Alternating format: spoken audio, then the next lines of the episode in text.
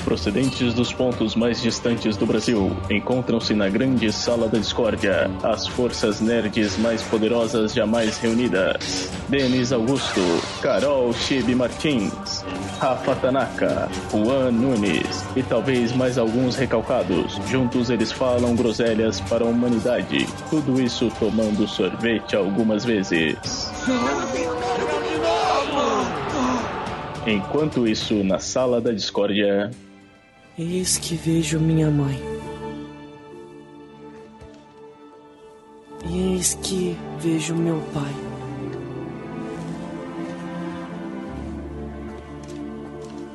Eis que eles me convocam.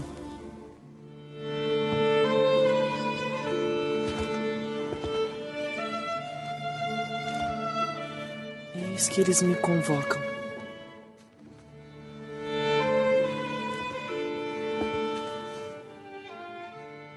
Eis que eles me convocam. Eis que eles me convocam. Eis que eles me convocam.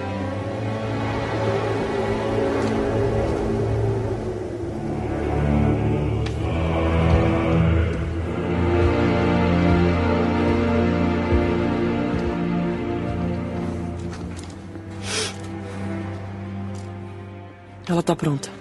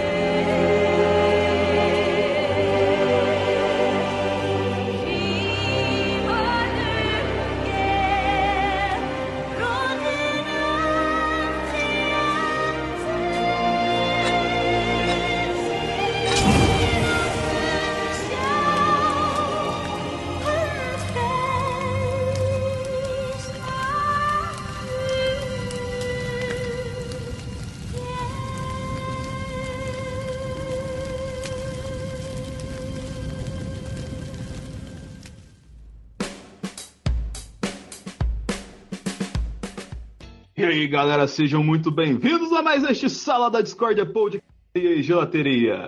Aqui é o Denis Augusto e o Eleon, apesar de não estar aqui, é o deus do dilema. Fala pessoal, aqui é o Anderson, direto lá do Super Game Brothers, o podcast mais bosta games da internet brasileira. Fala galera, aqui é o Toninho Furioso, representante lá do Caipira Furioso, né? Já tá aí meu nome. E tô vindo aqui para falar desse jogaço maravilhoso. Não sei se, se tá no, no, no tema aí do, do nome do cast, mas é nóis. Fala galera, aqui é o Roberto II do canal A Hora Suave e esse jogo deveria ser patrocinado por uma marca de chocolate. Aqui é o Juan e eu só tenho uma coisa pra dizer. Garoto. Aqui é o Rafa e nós somos mais do que deuses. Nós somos mais do que homens. Já deu um feio logo no começo, assim, pô, cara. É, foi. deixa, deixa ele rolar, assim. Deixa ele acreditar nisso, tá? Porque às vezes ele fica feliz, assim, a gente não sabe, tá? Ah, tá certo, é mais que deuses, né, cara? Os caras são homens também, entendeu? Os caras são mais Ai, que deuses, cara. são gods, né? Que nem o meme.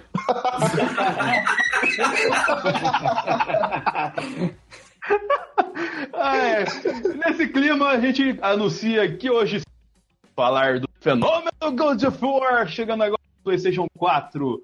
Entender as nuances da história, de como que esse jogo tá envolvendo tanta galera, de por que, que ele é tão importante, tão envolvente aqui dentro desse universo de games, porque ele tá movimentando tanto discussão.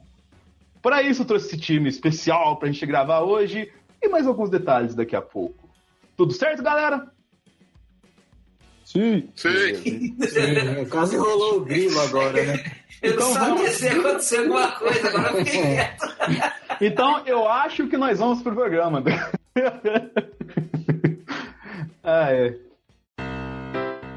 E galera, no nosso bloco de histórias, antes de começar a abordar as nuances de Good War, assim como já expliquei algumas vezes, esse bloco serve para um, a gente receber amigos e contar novas histórias que vão adicionar ao nosso tema, e dois, para quando elementos que estão presentes no nosso programa, mas que não adicionam muito, estarem presentes neste famigerado programa para você não sentir faltinha da gente, entendeu? Não sentir aquela saudadinha gostosa. A gente sempre está aqui. E no caso deste programa específico, eu sou meio leigo na questão de videogame e tipo, não tenho as nuances que a galera teve para explorar, mas estava ali porque eu tava enxerido. E falei pouco também. Mas tem a Tibi também, que eu acho que ela não jogou God of War, por isso que não, vamos supor, não se achou apta para participar do programa. Então a gente está aqui para abordar um outro assunto, né, Tibi? Sim! Olá, pessoas! Então, muito bem. Viemos falar de videogame. Na verdade, eu joguei muito pouco God of War, por isso. Não, não que eu não me senti apta, né, de participar do, do cast, mas é que. Ai, vocês vão ficar me zoando, né? Eu sou gamer old school, entendeu? Então eu parei no PlayStation 2, não tive videogame moderno depois disso. Eu sou muito mais PC gamer, então eu continuei jogando jogos mais modernos no computador, do, no, no videogame, mas God of War acabei só jogando, tipo, na casa de amigos, essas coisas. E aí acabei não me aprofundando no assunto, não sou especialista para falar disso. É, assim como eu, mesmo cenário. Fui na casa de um colega meu jogar. Mais à frente eu falo disso. Mas a gente tá aqui também para abordar uma perspectiva muito interessante dos games, né? Porque a gente pode falar assim que até certo ponto, ainda na indústria dos games, tem um tabu, que é a questão das mulheres no mundo dos videogames, dos jogos online e tudo mais assim. E para isso a gente queria trazer a sua visão de como que as garotas se enxergam neste tipo de mercado que faz jogos, na maioria das vezes, focados só nos garotos. Eu acho que, apesar Ainda mais com a visão de marketing, a gente consegue falar de um jeito mais bonitinho, né? Apesar do público-alvo ser homens, porque geralmente quem mais joga videogames nesse estilo de ação, é... RPG nem tanto, RPG é até mais equilibrado. Mas pelo menos os jogos de ação, a maioria são homens que jogam, né? É... acabam que parece que as mulheres não estão presentes mas pelo contrário. Se você for falar no âmbito geral, a mulher é o público que mais joga do que o próprio homem. Claro, principalmente por conta de casual game, que é um jogo, a gente não pode excluir. Não é porque uma mulher só joga mais casual game do que o homem que isso não deixa de ser gamer. Gamer é quem joga, não importa qual tipo, se é RPG, se é action, se é match 3, se é tower defense, é, se é joguinho do crepúsculo, caça-palavras. Jogo é jogo. Eu não sei se vocês concordam com isso. Eu concordo totalmente. É toda uma questão de perspectiva de escolha, entendeu? E às vezes isso não é muito levado em conta. Só que eu acho que hoje a sociedade está ficando mais, é, abre um aspas, aberta para cair algumas coisas do tipo, ah, isso é para menino, isso é para menina. Pô, quantos homens não adoraram jogar Tomb Raider? Mas quantas mulheres também se empolgaram para jogar Tomb Raider porque a protagonista é uma mulher. Só que, apesar de tudo isso, é, a gente ainda sofre um machismo muito grande. É, e essa que é a coisa ruim. É, apesar de da mulher hoje, principalmente aqui no Brasil, 53%, é, segundo uma pesquisa feita pela Game Brasil, dos jogadores no Brasil são mulheres. Sim. Então, ou seja, a gente já passou da metade. Só que a gente continua sofrendo muito machismo, é, independente de plataforma. Quantas vezes, tipo, você tá jogando LOL, por exemplo, ou Dota, que a galera se xinga pra caramba, né? E aí você vê, ah, tá jogando que nem mulherzinha. Oi? ou se não, se é mulher jogando, do tipo. É, pessoal começa a falar, ai, tinha que ser mulher, não, porque mulher tem que ser suporte. Por favor, né, gente? Acho que 2018 já, já tá na hora de mudar isso. Eu jogava burnout com os meus amigos E eu era melhor do que todos eles no Burnout. É, é jogo de corrida, é jogo de explosão, é jogo de ação, mas eu era melhor do que meus amigos, fazia mais pontos do que eles. É, tem toda uma questão também de. É, questão de dividir. Tudo hoje em dia, infelizmente, ainda tem essa questão de dividir, entendeu? Porque fala, ah não, esse jogo foi feito para público X, esse, público, esse jogo foi feito para público Y. E ninguém pensa na questão de fazer. Não é questão de fazer um jogo. A galera hoje em dia, eu acho que o produtor do jogo especificamente, é, quando a gente fala até a questão de fazer o jogo de meninos e jogo de meninos, o cara que está fazendo o jogo ele já tem essa noção que o jogador final dele vai ser o menino vai ser menina. Que não vai ser só um e outro. Mas o jogador, vários jogadores que jogam esse tipo de jogo acham que são só jogos de meninos, que só eles podem jogar, que uma menina ser bem sucedida nesse tipo de jogo eletrônico é uma afronta, é uma ofensa a ele, porque o jogo foi feito para o homem, não foi feito para a mulher. Então, esse tipo de gente.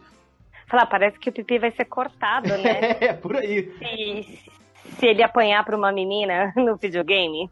É, então, e tipo assim, provavelmente, quando vê uma garota de frente, o pipi desse cara volta para dentro negativo também, porque ele deve ter medo, entendeu? Porque se ele tem. Se a masculinidade dele depende de ser bom em um jogo de videogame melhor que uma mulher, ele tá sendo um otário. Eu acho assim, a gente já vê o mercado de videogame evoluindo. Os próprios produtores de games, eles tirando aquela sexualização da mulher.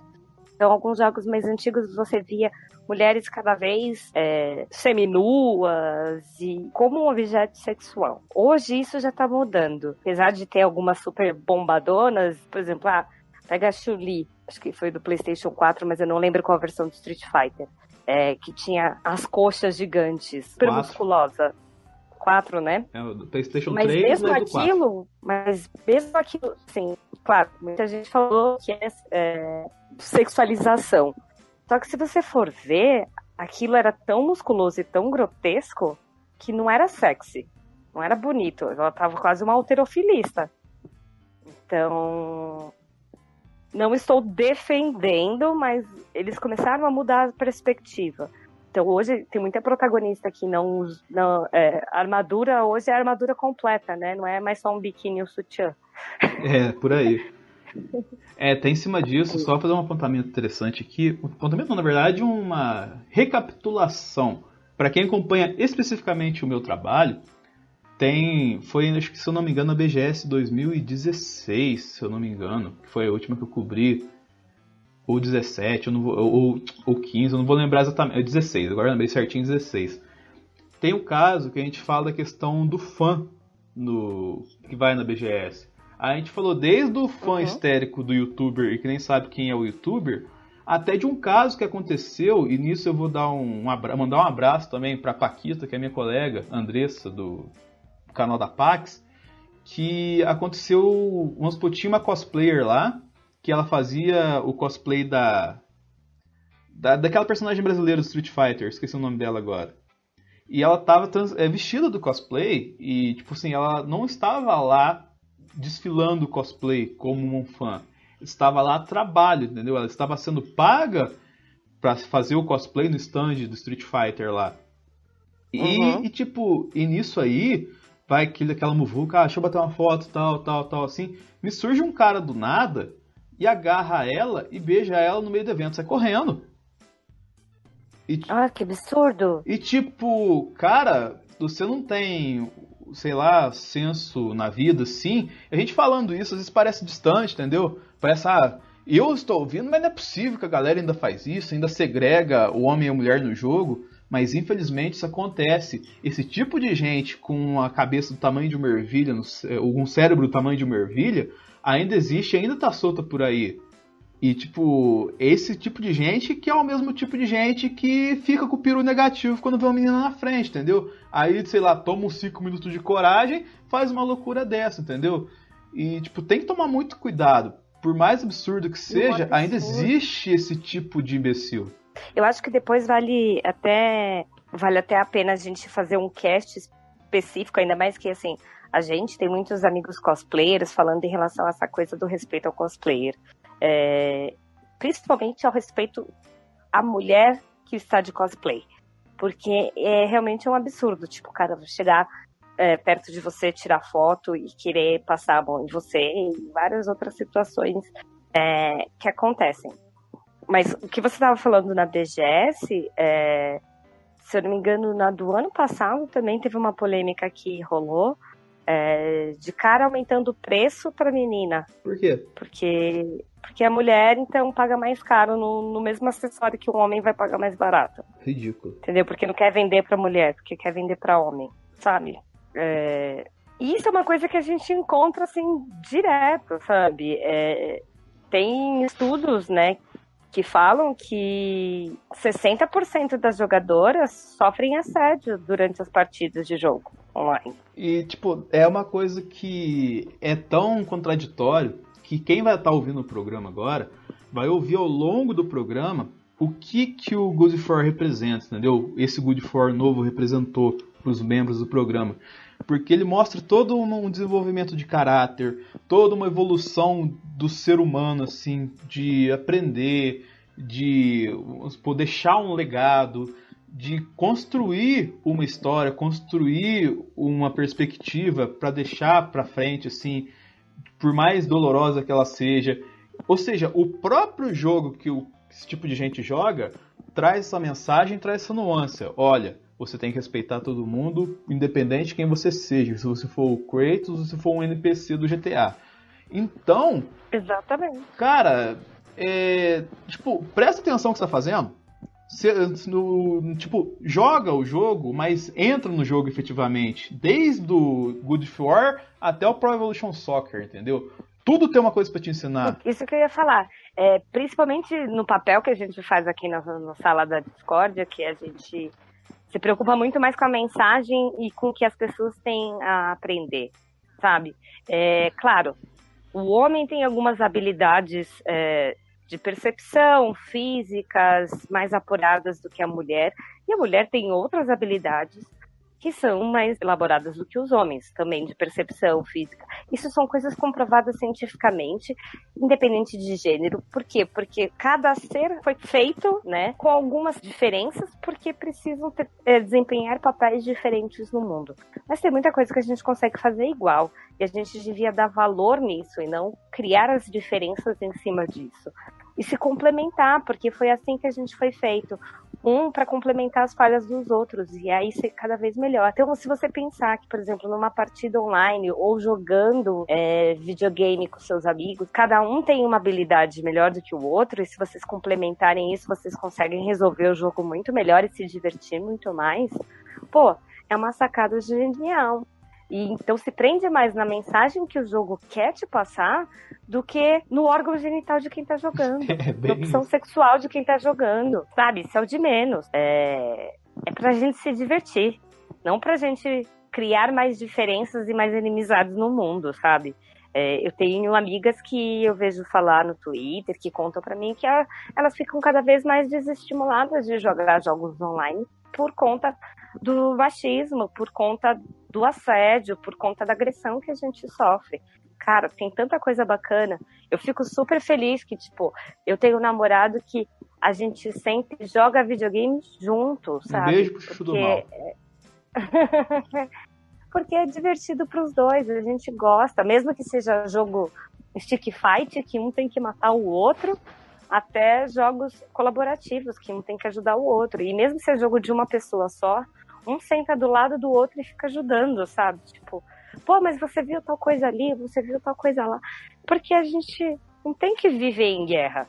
Deixa a guerra para dentro do videogame, não para fora, né? Exatamente. Que nem uma vez eu ouvi uma frase assim, falando questão de questão de esporte, mesmo de torcida assim, a galera falava assim, ó, e dentro de campo nós somos rivais, não somos inimigos. E isso pode ser levado para a vida, entendeu? Você não tem um inimigo de verdade na vida, assim. Tipo assim, o vizinho seu tá pouco se fudendo pra você, tá ligado? Ele vai virar seu inimigo, ou você vai ser inimigo dele, a partir de uma peculiaridade, a partir de, vamos supor, de uma invasão de liberdade, de invasão de limite tanto social quanto físico, assim, que uma das partes cometer, entendeu? Então, se não tiver nada disso, você não tem nenhum motivo pra pessoa é, te odiar ou você odiar a pessoa, entendeu? Então, é isso. O próprio Kratos ensina no jogo. Se o, vamos colocar assim, se o próprio Kratos ensina no jogo que você tem que ser uma pessoa melhor, não vai ser tão babaca, né, cara? Pense antes de fazer Com- qualquer tipo de coisa. Com certeza.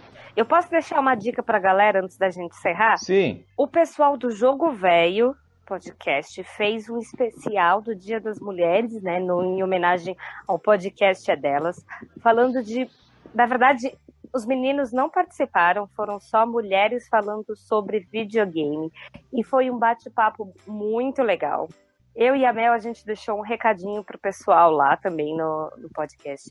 Então eu vou até deixar pedir para deixar o link aí no post, a gente coloca também, mas vale super a pena todo mundo dar uma ouvida nesse especial do Jogo Velho, é, do podcast é delas, falando sobre mulheres no cenário do videogame, quais são as personagens favoritas que a gente teve e como a gente impacta esse mundo.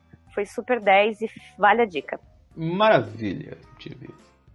Além disso, galera, assim como eu já comentei algumas vezes nos programas anteriores aqui, se você quer participar do programa neste bloco de histórias, você pode um mandar e-mail para saladadiscord@zonae.com.br ou comentar no post. E sim, hoje nós temos um comentário de post para ser lido e respondido para vocês aqui. Mas não sei se vai ser tão legal. Então, eu gostaria de chamar o Juan aqui para que faça, para fazer essa leitura deste post maravilhoso e, respectivamente, comentar sobre ele com eles, beleza? E aí, Juan? Sim, finalmente temos um comentário. Acho que temos um ouvinte. Caso tenham mais, mandem perguntas, por favor. O Dark Garrett disse no dia 3 de maio de 2018 no nosso podcast sobre jogador número 1, em que nós falamos sobre referência, realidade virtual e as consequências disso. Abre aspas.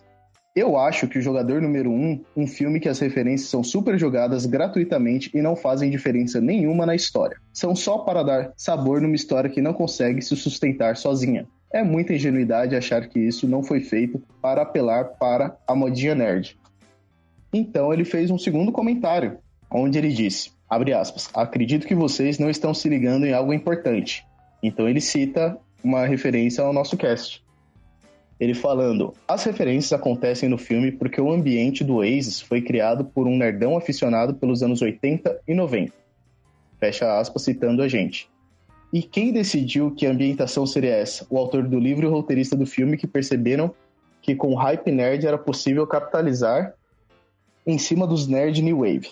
Então, Dark Garrett, eu acho que a resposta que a gente tem para você, a gente deixou bem explícita no nosso podcast quando a gente explicou que as referências, elas não só estão lá como punheta nerd de modo geral para ele falar, puta, eu entendi o que ele falou, usar meme do Capitão América e coisa disso, como elas fazem parte fundamental da história, porque tudo gira em torno de um easter egg. Logo, a história é atrás de um ovo.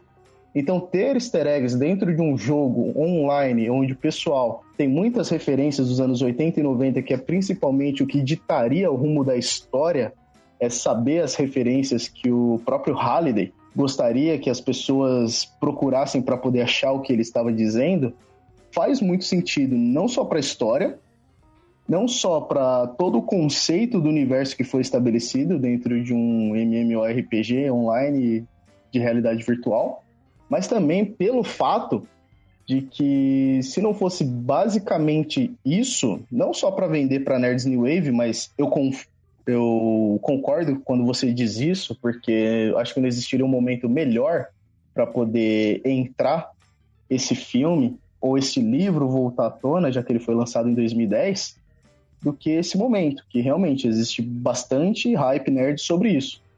Mas acredito que o filme ele vai além disso porque isso tudo faz parte da história. Porque se tirar isso da história, a história não caminha, ela não vai para frente. Em nenhum momento o Percival iria conseguir fazer nada. Acho que nem o próprio nome dele, por ser um dos Cavaleiros da Távola Redonda que achou o Santo Graal, funcionaria, tendo em vista que é uma referência a alguma coisa. E tá aberto aqui o espaço, caso você queira vir para um trocação aqui no Sala da Discord. Nó, desafiou, cara. Estou aberto à argumentação. A qualquer momento, não só com você, mas como qualquer ouvinte que gostaria de nos desafiar para isso.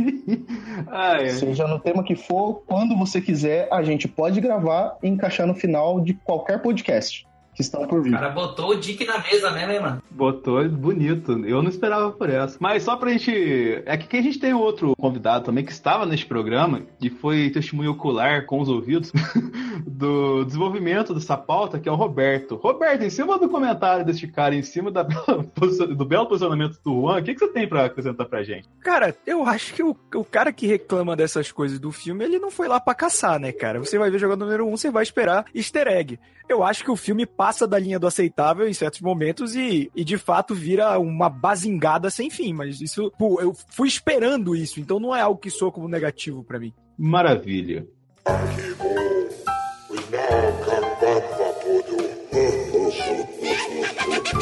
Momento do jabá. Então, galera do Super Game Brother, façam o jabá de vocês aí. Bom, na verdade aqui tá eu e o Toninho. Nós somos aqui, estamos em um relacionamento, né? Porque o Super Game Brothers e o Caipira Furioso são a mesma coisa, né? Caipira Furioso é o canal aí do Toninho, de todos nós, né? Da tua família aqui, Caipira Furioso, onde eles mandam bala lá com gameplays de qualidade, edição foda. Tem dica, furi é, dica furiosa, nostalgia furiosa, muita coisa aí pra vocês verem de gameplay e o Super Game Brothers, que é o podcast lá do Caipira Furioso, que a gente fala sobre games, mas na maioria das vezes a gente fala sobre merda, que é o nosso papo palmeiras. Ah, é isso aí, galera. Então, aproveitando o gancho aqui rapidinho aqui do Anderson. É, então, Caipira Furioso aí, cara, se você não sabe, só digitar qualquer lugar aí, Caipira Furioso também, Facebook, Twitter, Instagram. Cara, tem até lista no Spotify aí, cara, de músicas gamers pra você, tá? Então, hoje a gente tenta sempre dizer que Caipira Furioso não é só gameplay, tá? A gente é entretenimento, porque tem podcast, que é o Super Game Brothers, tem dica matuta lá, tem de tudo, então a gente traz de todo tipo de conteúdo, aí tem Caipira Drops, Desafio Furioso, são bastante quadros diferentes aí que a gente traz, geralmente até para cada mídia específica tem uma coisa legal aí para vocês. Então, Facebook tem uma coisa diferente, Twitter é outra pegada, Instagram também, é o nosso principal que é o canal no YouTube lá, não deixa de conferir, assim como a gente cita toda vez lá o Super Game Brothers, e agora estamos aqui nesse podcast muito louco que é a sala da Discord, rapaz. Você vê como é que a galera é muito louca. É, na verdade, era pra ter mais um membro do Super Game Brothers participando aqui, que era o Eleon. Que era o Eleon. Só que ele mandou um áudio pro Toninho agora há pouco, dizendo o seguinte. Ô Toninho, puta que pariu, mano. Pede desculpa pelo, dos caras do. do analista aí pra mim, cara. Você não tá ligado, eu levei o Note hoje pra fazer umas paradas que eu tinha que fazer lá no quartel. Eu esqueci o carregador lá, mano. Ele tá com a bateria zero e não tem onde eu gravar, mano. Ô, putz, vamos, vamos falar ali no grupo ali, Japa. Alguém, se alguém pode ir, Anderson, Murilo. O pior é que eu queria gravar, hein? Tinha que ligar pro sargento, falar, ó, sargento, liga o note aí, eu vou falando o que você tem que falar, você fala aí pros caras. Vai ter Ah, é, do sargento. Em defesa dele, é uma vida muito complicada. É que a gente tem um soldado também, entendeu? O Juan também é, Ah, é dessa vida, vida bandida. Né, Se bem que não é vida bandida. Bandida não, hein, rapaz? Bandida Mas, não, Roberto, hein? vai, pra gente sair desse clima meio à margem da lei, faz o jabá aí, cara. Mas, sempre falando, pra quem gostar de me ouvir falando besteira aqui, pode me ouvir falando besteira também lá no youtube.com barra hora suave. A gente tá com vídeo quase todo dia útil da semana, depende do editor, que sou eu. Então, como eu procrastino muitas coisas, às vezes não é todo dia que tem vídeo. Mas lá a gente fala de série, quadrinho, videogame. Essa semana, provavelmente, quando sair esse podcast, já vai ter saído o vídeo de God of War, que eu esperei zerar pra poder fazer, né? Não é aquela, aqueles review que o cara joga 5, 6 horas do jogo e já faz. Então, confere lá, youtube.com.br Hora Suave. Cara, já quero pegar um gancho aqui, ó. Eu ainda não conheço aí o canal do Hora Suave, mas a- só depois desse comentário maravilhoso do Roberto, estou aqui me declarando Caipira Furioso como um parceiraço aí, um seguidor desse canal aí, cara. É isso aí. Review que fazer, sem jogar. Tamo junto. Não vem não, cara. Joga primeiro o negócio, depois você faz review, velho. Foda isso, cara. Fico puto com essas coisas. Maravilha. Então, galera, neste clima movimentado de God of War, que vem movimentando muito a indústria dos games, os tal dos PlayStationistas, esqueci o nome do. É, sonistas. Os tal dos sonistas estão fervorosos. é, pra você ver como é que eu sou um cara que domina games. Então, até por isso, eu já vou adiantar para vocês que hoje quem vai conduzir o papo vai ser o Juan e o Rafa. Eles serão os hosts do programa. E eu vou ficar mais de escanteio um pouquinho, porque eu não domino tanto games assim, eles que são os caras nesse aspecto. Porém, para fazer esse programa, eu consegui jogar pelo menos uma horinha de God of War 4. E daqui eu venho trazer a experiência que eu tive de totalmente noob para vocês. Primeiro, dar um salve pro meu parceiro de RPG, o Jonathan. O Joe foi na casa dele lá, ele tá com, tá com o videogame lá, joguei um pouco. E, cara, é tipo.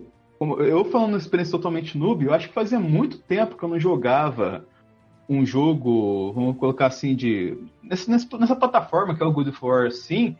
E os comandos pro PS4 mudou totalmente, porque eu tô acostumado com as coisas tudo no botão ali do X, na bolinha, no quadrado, e vamos supor que os comandos de ataque e defesa tudo nos. No R, no L ali, cara. E eu apanhei pra cacete nisso. Então, tipo, foi uma experiência totalmente noob minha. Eu apanhava pra cacete aquele, aquela fazinha, ela sabia.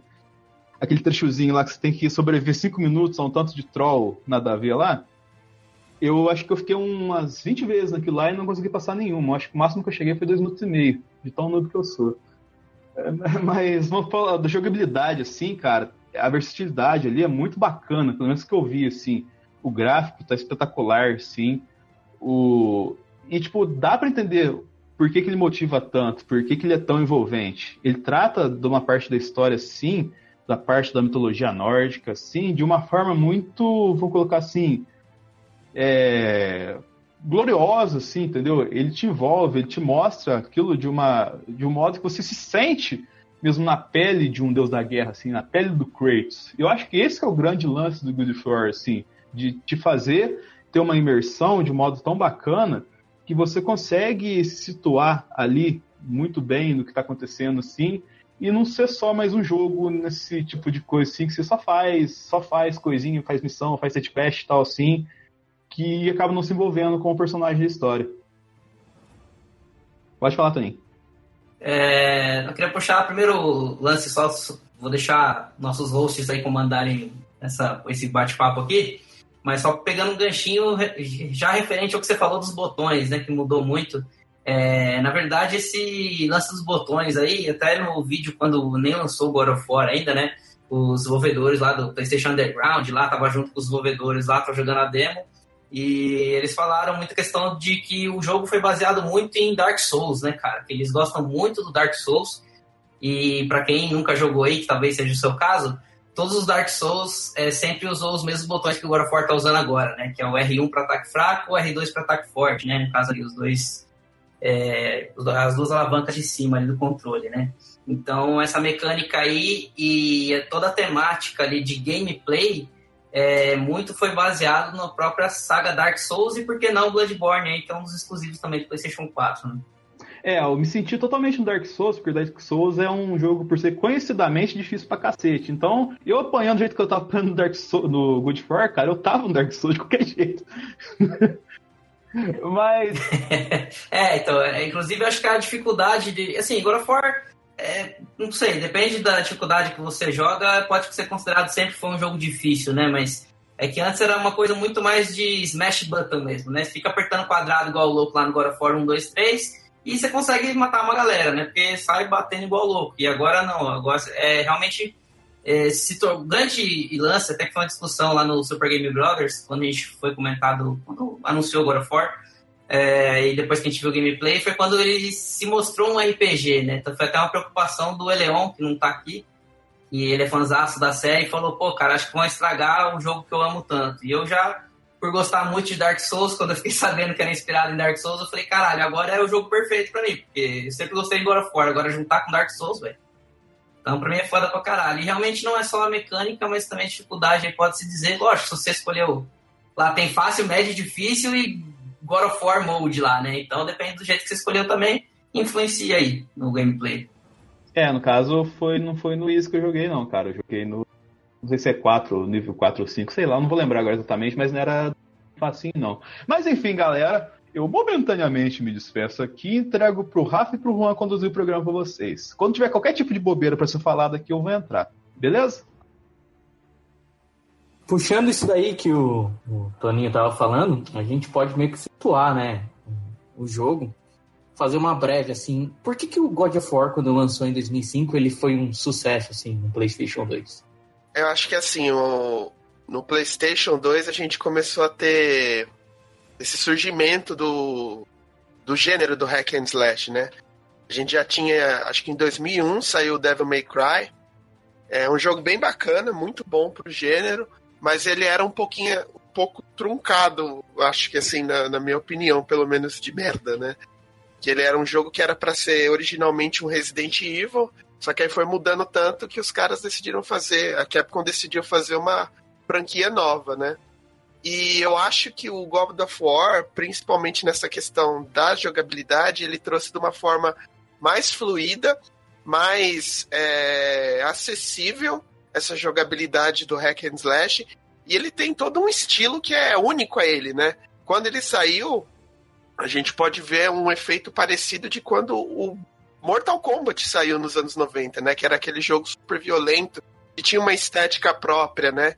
Então era isso que o God of War trouxe quando ele surgiu, pelo menos que eu pude perceber na época, assim.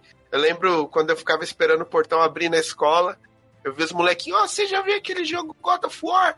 É muito doido, cara. Ele tira a cabeça dos bichos. Então é, trouxe essa questão de ser um jogo com uma jogabilidade muito sólida, com um estilo muito próprio, né? As, as cutscenes eram bem cinemáticas. Acho que ele foi um jogo que chegou fazendo um impacto muito legal, assim, muito forte, em comparação com outros do gênero, né? Cara, legal isso aí, Anderson, que, tipo, eu conheci God of War, cara, só pra você ter uma ideia, rapidinho aqui pra galera, é, na época do Play 2 ainda você podia comprar jogo pela capa, né? Sim. Quem aí não, não manja do negócio.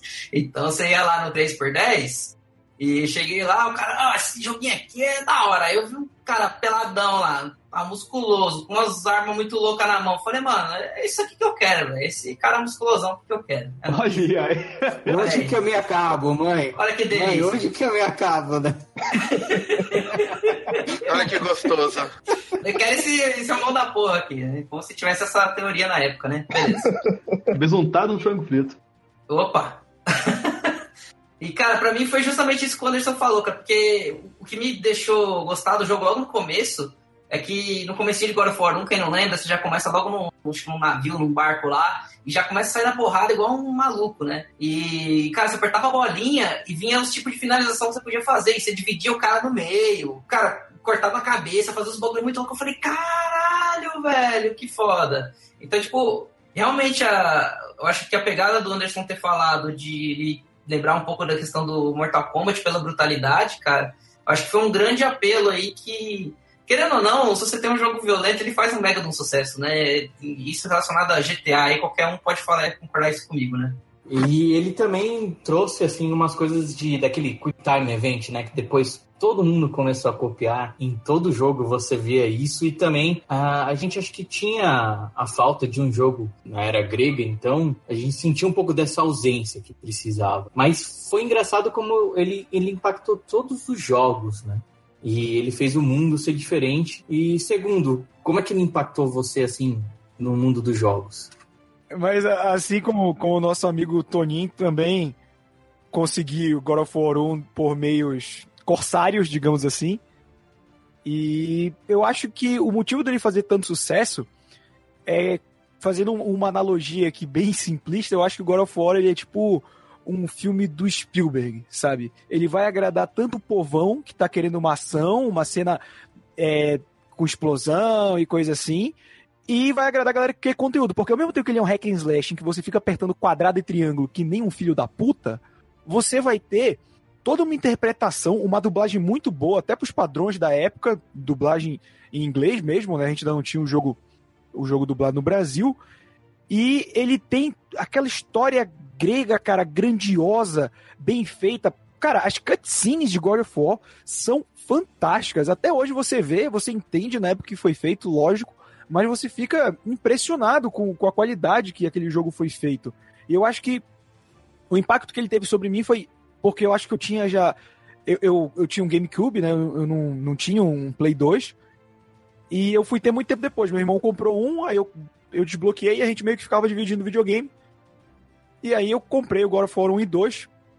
E, cara, eu fui jogar muito tempo depois de qualquer hype ou coisa assim e sobreviveu a todas as expectativas. A jogabilidade dele não fica repetitiva por conta da diversidade de inimigos, da diversidade de cenários e da história fantástica. Então eu acho que, que ele é aquele, aquele jogo que vai agradar todo mundo. De quem vai só pra apertar botão e de quem vai ver uma boa história e vai se deixar, vai se deixar envolver por ela.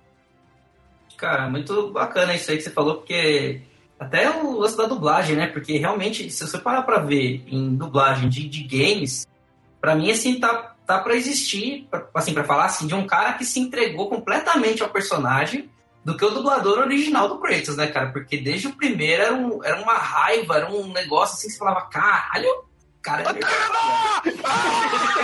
É, é então, né, cara? É muito foda. Zeus! Ele empurrava as caixas com uma fúria, bicho. Era um chute. Ah! Era o verdadeiro como era velho. verdadeiro Kleber Bambam, né? É um jogo feito só com a, com a força do ódio, né? Isso. O cara tava eternamente pistola. Eternamente pistola. E, Juan, pra você também impactou, Juan? Como é que foi quando God of War apareceu na sua vida, assim? Você conferiu no PlayStation 2 ou lá no, no Play 3 mesmo? Então, eu conheci o PlayStation 2, mas eu vou falar pra vocês, não impactou não. Puta joguinho xoxo, chato pra caramba, extremamente repetitivo. Puta que pariu, que jogo bosta. Não, mentira. É um puta jogo foda. Desde o primeiro, quando eu tive a oportunidade de jogar, acho que como todo mundo aí, por meios corsários na época, porque Play 2 trouxe toda essa tecnologia paralela pra gente. Piratão mesmo, que corsário que é, Piratex, velho, fala aí. Então, tem isso época também. boa, época de bomba pet. É, velho. Porra, era uma época que, tipo, os pais mesmo que não se importavam com o que a gente jogava. Então, pensa eu, um menininho com seus 10 anos de idade, jogando um jogo extremamente violento, com minigames de sexo, que você abria inimigos no meio. Cara, isso era, tipo, tudo que qualquer moleque queria naquela época. Acho que isso fez muito sucesso e ele ditou regras no mundo dos games como até então poucos games tinham feito antes.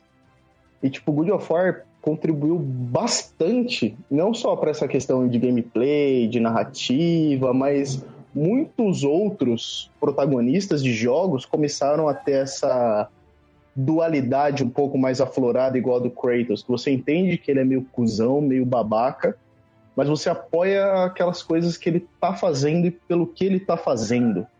Acho que ele é de longe o maior anti-herói dos games que a gente tem hoje em dia. Gostaria que se tivesse outro, qualquer um aqui se manifestasse, mas o Kratos, se fosse definir ele como uma classe de RPG, ele seria uma vertente meio caótica, neutra, então ele sempre vai fazer o que ele quer e não importa, sempre vai ser do jeito dele. E começaram a vir muitos personagens com isso. Inclusive o próprio Dante do Devil May Cry acabou herdando um pouco dessa questão dele, bastante coisa no Ninja Gaiden também. Então, tipo, God of War foi um marco para hack and slash e para jogos de ação de um modo geral, porque todo mundo tentava copiar ele da forma mais cabulosa possível. Inclusive, chego a citar o Dantes Inferno, que tô chateado que até hoje a Santa Mônica não fez uma continuação. Trago aqui o meu repudio. Isso. O jogo é da EA, cara. É da EA? Eita porra. É. Caiu na minha armadilha?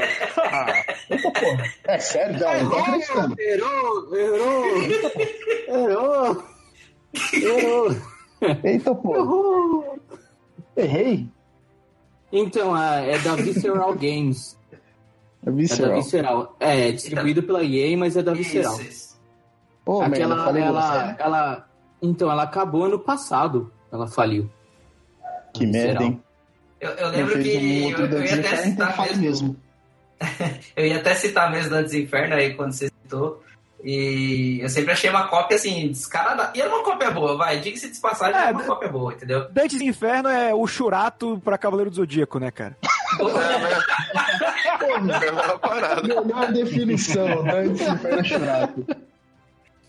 Eu também não pode esquecer que eu acho que o pessoal acabou copiando bastante o God of War por causa que também as cenas épicas. Não tinha nada de, de boss. Onde você viu os boss, o tamanho dos boss que você enfrenta no God of War, você enfrenta em outro jogo assim? Antes. No God of War, você enfrenta o cara da moeda de um real, bicho. Olha que foda. Dá aquele tapaço na cabeça do Kratos, né? Aquela mão vindo. É o primeiro boss do segundo jogo, cara. Como não esquecer É isso dele? aí, mano. Um real. Eu matei um real. Cara, muito foda, muito foda.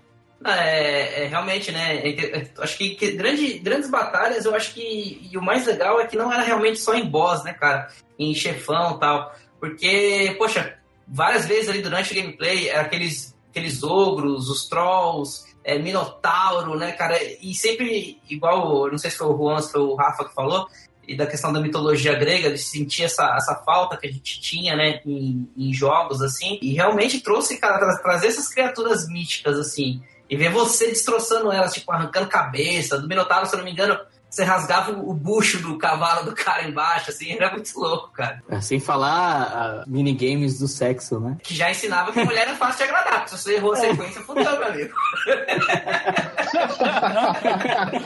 Definitivamente, Good For é um jogo que molda caráter, né, cara? Porque desde pequenininho o cara tem que saber que ele tem que ser um homem, não um cara como o Peter Quill.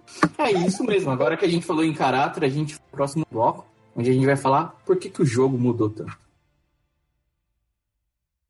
Mas antes da gente chegar nesse ponto que a gente está agora no Good of War de 2018, a gente tem que passar para toda a cronologia, caso alguém não conheça essa grande saga do mundo dos videogames que começou lá em 2005 e hoje está completando 13, hoje não, né? Esse ano está completando 13 anos de existência e que apresentou um dos maiores heróis, anti-heróis, monstros, Deus, qualquer coisa que você queira definir esse homem que é o Kratos. Então, antes que você se pergunte, mas qual ordem que eu devo jogar essa saga? Eu indicaria a ordem de lançamento, mas se você quer entender a história, jogue pela ordem cronológica, que seria pelo God of War Ascension, que é depois que ele mata a família dele e ele tá trabalhando para o Ares, e depois ele fica preso pelas fúrias, então ele abandona o Ares e resolve querer trabalhar para os deuses do Olimpo. E depois, em 2008, teve o jogo de PSP, o God of War Chains of Olympus, onde ele tem a treta com a Persephone, a esposa do Hades, que ela quer fazer umas merda com o mundo e ele, mais uma vez, tem que impedir. Aí, então, a gente vem pro primeiro jogo de ordem de lançamento, que é o God of War de 2005, onde o Ares está destruindo Atenas e o Kratos tem que dar uma ajudinha para ele conseguir ser perdoado. Então, ele finalmente consegue a vingança contra o deus da guerra. Não é spoiler, porque, vamos lá, né, tem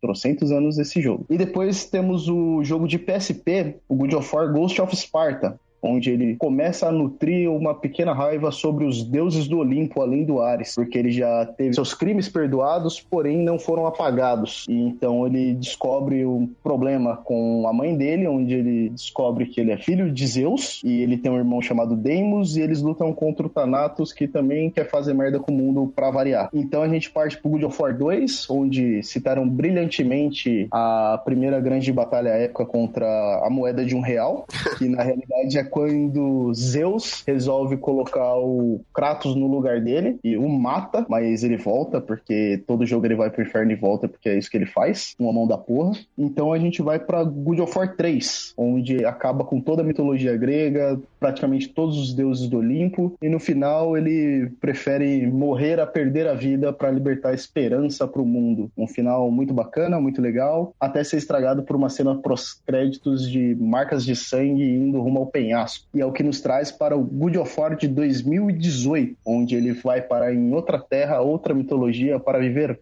loucas aventuras com seu filho. Não perca na sessão da tarde. Quanto ao a cronologia, só um comentário rápido, é vai ter aquela ordem que nem Star Wars, né? Cada um assiste do seu jeito. Eu particularmente gostaria de recomendar que você jogue de consoles principais e ignore o Ascension, porque você vai notar com todos esses jogos, tem até um de celular, que eu não tô lembrando agora o nome, é, fica repetitivo demais, cara. Então, quando você joga só um, dois e o três, que é como se fossem os principais, sem ser spin-offs, acho que você acaba não enjoando do jogo. Eu, por exemplo, joguei só os três, joguei um pouquinho do Ghost of Sparta. Quando eu fui jogar o Ascension, cara, para mim já tava intragável, porque o Ascension veio depois do 1, 2 e o 3, quando ele já tinha resolvido todas as pendências, e aí os caras te levam pro início para você voltar. Então, nesse quesito, como eu falei, ele agrada tanto no esmagamento de botão quanto na história. O Ascension pecou na história e acabou ficando um jogo vazio. Cara, é só pegar um destino rapidinho, porque eu, até no, no primeiro gameplay que eu fiz aí pro canal, e falei realmente em relação a isso, né? Quando eu comecei a jogar o God of War novo agora, eu falei, cara, é, eu sou fã da série, mas era uma série que tinha perdido um pouco do brilho para mim, justamente por causa do Ascension, cara. E eu, eu, eu, tenho esse mesmo sentimento que você, Roberto, porque, cara, eu vim na pegada, eu joguei todos, né? Mas realmente, quando eu cheguei no Ascension, eu falei, pô, cara, sério, beleza, eu vou jogar porque eu sou fã do bagulho, mas, pô, voltar lá atrás e tal, e realmente achei a história meio. Tudo bem que complementa, é antes, mas eu não sei, cara, eu, eu sinto que é completamente diferente de um jogo que eu sou fãzão que vai lançar agora, o Red Dead Redemption 2, onde vai ser. Falaram que até, é até ruim você chamar de prequel, né? Porque o jogo tem muito mais a, do que ele tem a oferecer. Então, realmente, para mim, essa prequel do, do, do God of War, que voltou lá atrás, cara, para mim pecou demais. Tanto que acho que cansou realmente o gameplay e cansou a parte da história aí, principalmente. É, eu concordo com o Toninho, acho que, tipo, se você olhar. Se você olhar como, com o Roberto aí que também falou do Ascension, né? É, se você olhar como conversão, é uma conversão de franquia para um console portátil é muito bom. Mas se você compara com os principais, parece que é um jogo mais espaçado, né? Parece que ele não tem a mesma proporção que os outros, né? Em nível de batalha de mestre, né? Eu fiquei um pouco brochado. Falei, nossa, é só isso mesmo. Acabou. A do Ares, a primeira, eu levei um coro do cara lá, mas nos, nos últimos, poxa, fica meio assim, né? É o problema das prequels, né, galera? Vai de Star Wars até o God of War. É o problema dos episódios caça-níqueis de qualquer saga nunca é tão bom quanto a principal, mas eles querem continuar ganhando dinheiro. E como eles vão fazer isso?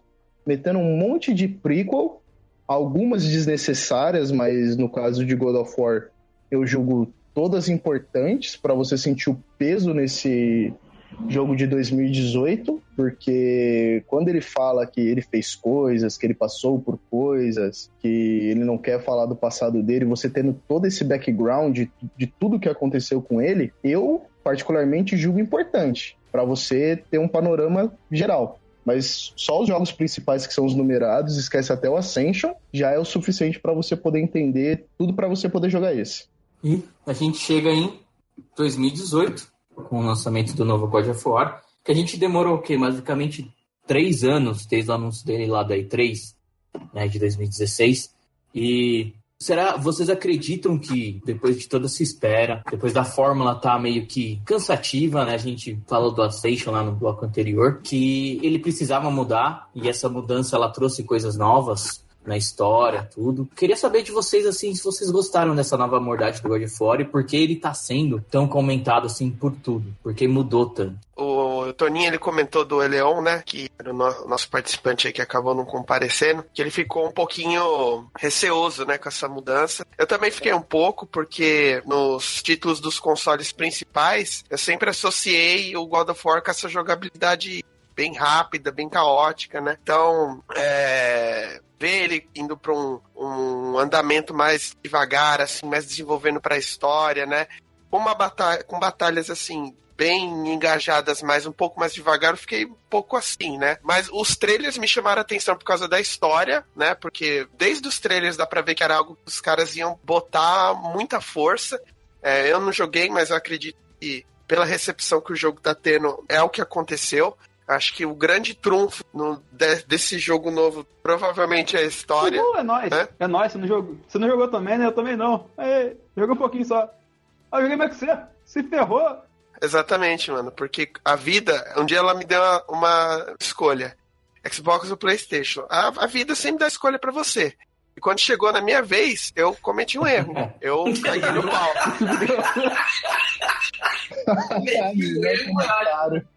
Agora eu tô pagando preço. Vocês estão aqui gravando podcast falando, eu vou só escutar. Então o pouco que eu tenho a dizer é isso.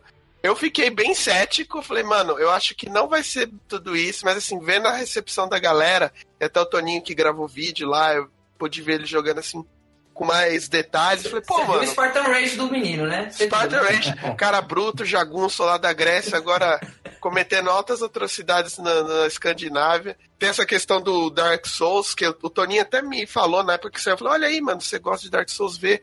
Eu achei bacana, porque eu acho que o máximo de Dark Souls que os outros jogos possam implementar, pra mim é sempre um pró. Então, eu acho que eu acho que é necessário uma franquia se modernizar. Eu acho que os caras da Santa Mônica mandaram bem, cara. Mesmo não jogando, eu retiro o que eu disse, eu sou um bosta, deu certo. Cara, eu vou pegar o teu gancho aqui já, é, justamente porque assim, eu, bom, tô junto com o Leon aí, né, a gente é fãzaço da série e tudo, e eu lembro que a gente rolou até discussão feia lá no Super Game Brothers, porque, cara, eu sou do tipo que eles me chamam de hype man, né?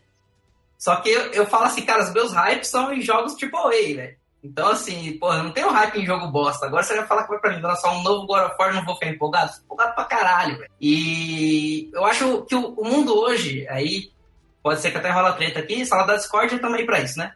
Mas eu acho que a galera toda tá muito chata, tá ligado? Então, qual que foi a treta, principalmente? Então, ah, pô, mas ir pra mitologia nórdica, acho que, pô, não, não vai ficar muito legal. Ah, ou transformar o God of War RPG vai perder a mão. Ah, vai acontecer isso. Ah, mas será que vai ficar só no machadinho? Eu falei, caralho, galera, vocês são chata, velho. Para de botar tanto. Ah, será? Ah, será? Ah, será? Eu falei, deixa o jogo vir. E aí a gente comenta, cara. Eu falei, antigamente a gente ficava tão feliz em saber que ia lançar a continuação de alguma coisa. E hoje não, hoje fica nesse e se? E se perder a mão? E se não sei o quê? Aí eu fico, caralho, velho. Calma, velho. Espera, espera o jogo chegar, tá ligado? O que, que você acha, Roberto? Eu concordo com, com os pontos levantados, mas eu acho que não é só uma questão de chatice do público, mas a gente tá acostumado a reclamar de mudança, cara. Sabe, aquele negócio de time que tá vencendo não se mexe. Mas eu acho que, que nesse momento a autocrítica é muito importante. Eu acho que, que o Santa Mônica conseguiu fazer isso. Quer ver, gente, o Ascension, eu lembro que na época até as críticas falaram dessa questão da repetição, de você ver essa, esse debate do Kratos de se sentir culpado durante vários jogos. E a mudança de tom e o intervalo que se deu disso, do God of War 3, que foi o ponto onde a história do Kratos parou pro novo God of War, tem um efeito similar ao que foi feito, por exemplo, em, em Toy Story. No, no, no vídeo que eu, que eu fiz pro Suave, eu comento isso, que para quem jogou na época que saiu os jogos, quem acompanhou a trajetória do Kratos e deu esse intervalo, é muito importante o que o jogo fez. Porque o Kratos, ele. E, e nos Estados Unidos até mudou, né? O cara que fazia ele com a raiva, com grito, o dublador dos três primeiros jogos, dos cinco primeiros jogos, mudou pra outra pessoa. Porque esse não é o mesmo Kratos. Exato. Ele é um cara que, que carrega a culpa dele pra si. Ele, ele tem um, um- Ele reprime a raiva dele porque ele sabe que ela não deu nada pra ele, ela só tirou. Então ele é um personagem muito, muito mais introspectivo. E isso é fantástico. Eu acho que é um dos principais pontos do jogo, assim. Essa mudança de tom veio na hora que ela tinha que vir. É, eu acho que amadureceu não só o. A Santa Mônica amadureceu, como eles amadureceram tudo, né, cara? A ideia, o personagem, tudo realmente. Fudido isso aí que você falou, velho. Então, é, essa mudança, ah, ela veio da ideia do Cory Balrog. Ele é o diretor do jogo. Ele decidiu fazer essas mudanças porque ele mesmo já estava cansado. Ele saiu na época do, do- Quando acabou o 3, a Santa Mônica quis desenvolver o Ascension. Aí ele falou: Meu, esse, essa fórmula tá muito cansativa. Isso daí não vai dar certo. Ele falou: Olha, eu vou sair. Aí ele falou: Ah, vou, vou curtir o mundo. Ele ficou um tempo trabalhando. Ele trabalhou no novo Tomb Raider, né? Tomb Raider de 2013. E lá ele pegou muitas ideias, né? De origens, de continuações. Então ele falou, eu quero colocar isso de novo. Então teve toda essa mudança de trazer para a Era Nórdica. Eles ficaram pensando, em um ano, eles para onde que eles iam levar tudo isso. Eles pensaram entre a Era Egípcia, eles pensaram também... Até o Brasil rolou na história lá, na mitologia brasileira. Ah, seria da hora, meu Deus. É, só que aí ele falou, não, era muita coisa. Ele falou, vamos trabalhar com uma coisa nórdica, que é uma coisa que, que a gente precisa abordar, né? É uma coisa palpável, né? O Brasil é muito absurdo pra trabalhar assim num jogo de ficção. muito foda. Kratos matando o Saci, mano. Aí ele falou, não, a gente precisa voltar. Tanto que a dona, diretora da Santa Mônica chamou eles de volta. Eles vieram, né? O Corey Balrog veio de novo e ele chamou também, né, um brasileiro lá para sete para fazer o design do Kratos e do Atreus. Então ele quis mudar totalmente para deixar para o pessoal falar, olha, isso é um recomeço, é uma nova história. Então a gente quer contemplar umas novas coisas, por isso que eles chamaram é, o, um outro ator que é o Christopher Judge para dublar o dar voz ao Kratos, porque eles queriam um cara com porte físico mais parrancudo assim também. E eles começaram a usar é, captação de movimentos que não tinha nos anteriores. Então você viu toda a evolução de tudo isso que o Corey Balrog tinha feito lá, né, o Scary com o Square, com o Tomb Raider, você acabou vendo refletido aqui no novo God of War.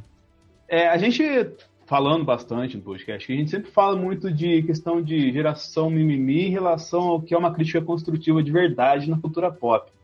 Só que eu acho que vale fazer um parênteses aqui que nos games, eu diria que ouvir o fã, ouvir entre aspas essa galera que faz mais comentário, que discursa mais e que faz entre aspas mais mimimi em cima do game, tem um fundamento maior, porque a experiência do jogador, sim, é, vamos colocar, ela é mais importante entre aspas do que o cara que está assistindo um filme do cara assistindo uma série, porque é, vamos colocar uma coisa é você assistir um filme de duas horas e no, vamos colocar não, não gostar do filme de duas horas, entendeu?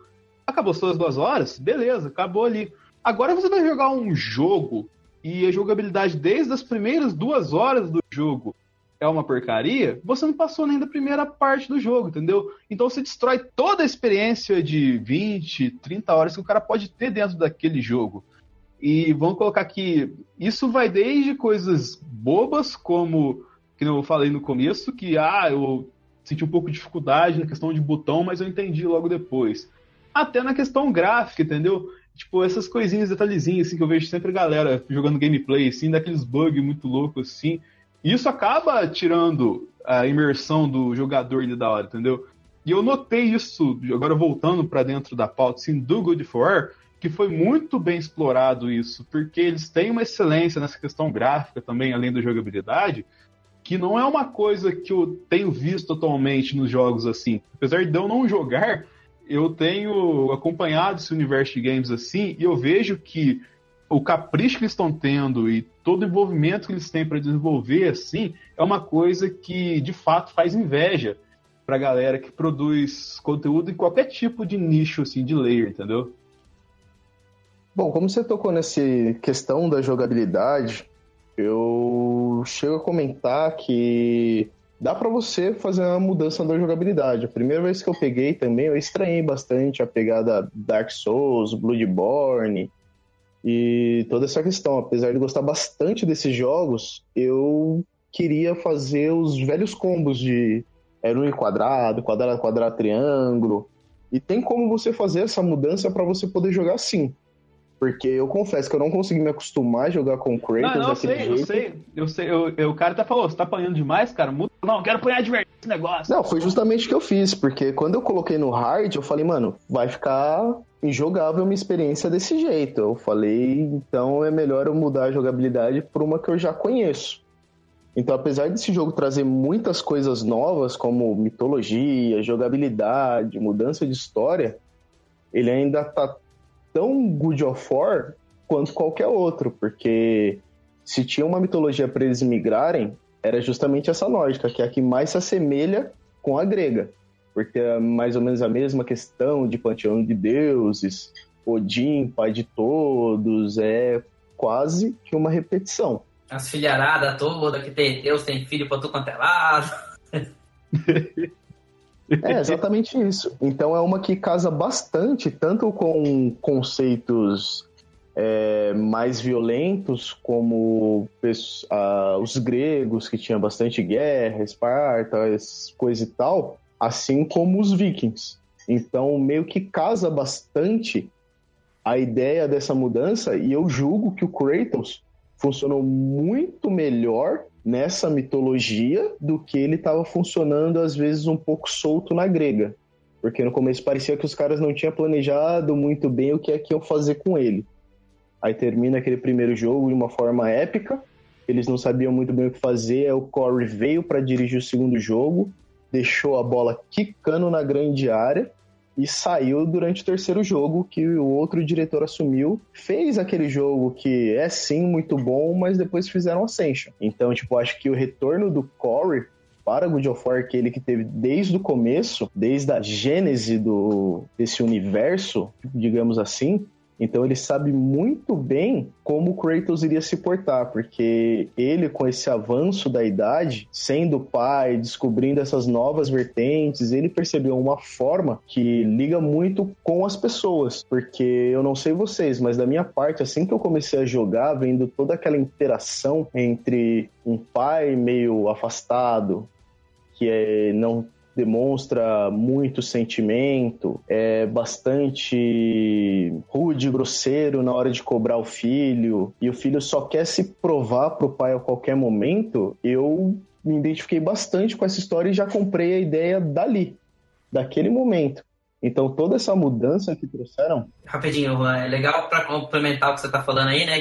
E na verdade até no trailer da E3 tem pequenos momentos assim que Kratos parece que vai demonstrar um carinho, né, cara? Até aquela cena que, bom, que eu posso falar, não é spoiler para ninguém, teve desde o primeiro trailer da E3. Não, aqui tá livre para spoiler.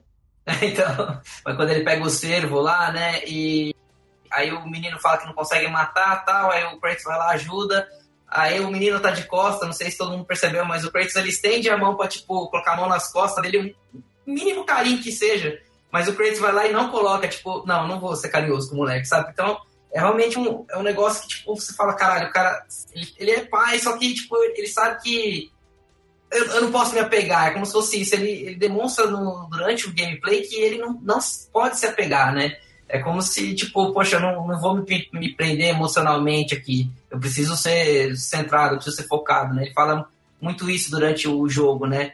algum de nós dois tem que manter o foco aqui e tal. Então ele sempre fala isso, né? Então é, é bacana isso, essa, essa relação que você disse aí de pai e filho. É, é, legal até o confronto que o Kratos entra dentro disso, né? É só um comentário rápido que o Rafa quer falar. Tem uma, uma frase durante o jogo que representa muito bem essa relação do, do Kratos com Atreus, com Atreus no início, né? Porque a gente vai falar, o, a relação deles vai mudando com o passar do jogo. Isso é muito legal. Nós tem uma frase que o Atreus começa a ficar bravo com ele. Sim. E ele fala: ah, por que você não deixa eu carregar ela nas cinzas da mãe? É, eu gostava muito mais dela que você, você nem parava em casa. Ele falou: tenha o seu luto. Me deixe ter o meu. Não confunda meu silêncio com indiferença. Cara, isso... Essa fala é fantástica. Essa frase é... Caralho, essa cena no barco. Puta, mano, deu, foi de encher o olho d'água que você percebeu que ainda resta um pouco de humanidade no cara, mesmo depois de tudo que aconteceu com ele. Ele realmente lamava a Fei. Fudido, é um, é um puta, puta negócio. Fala aí, Rafa.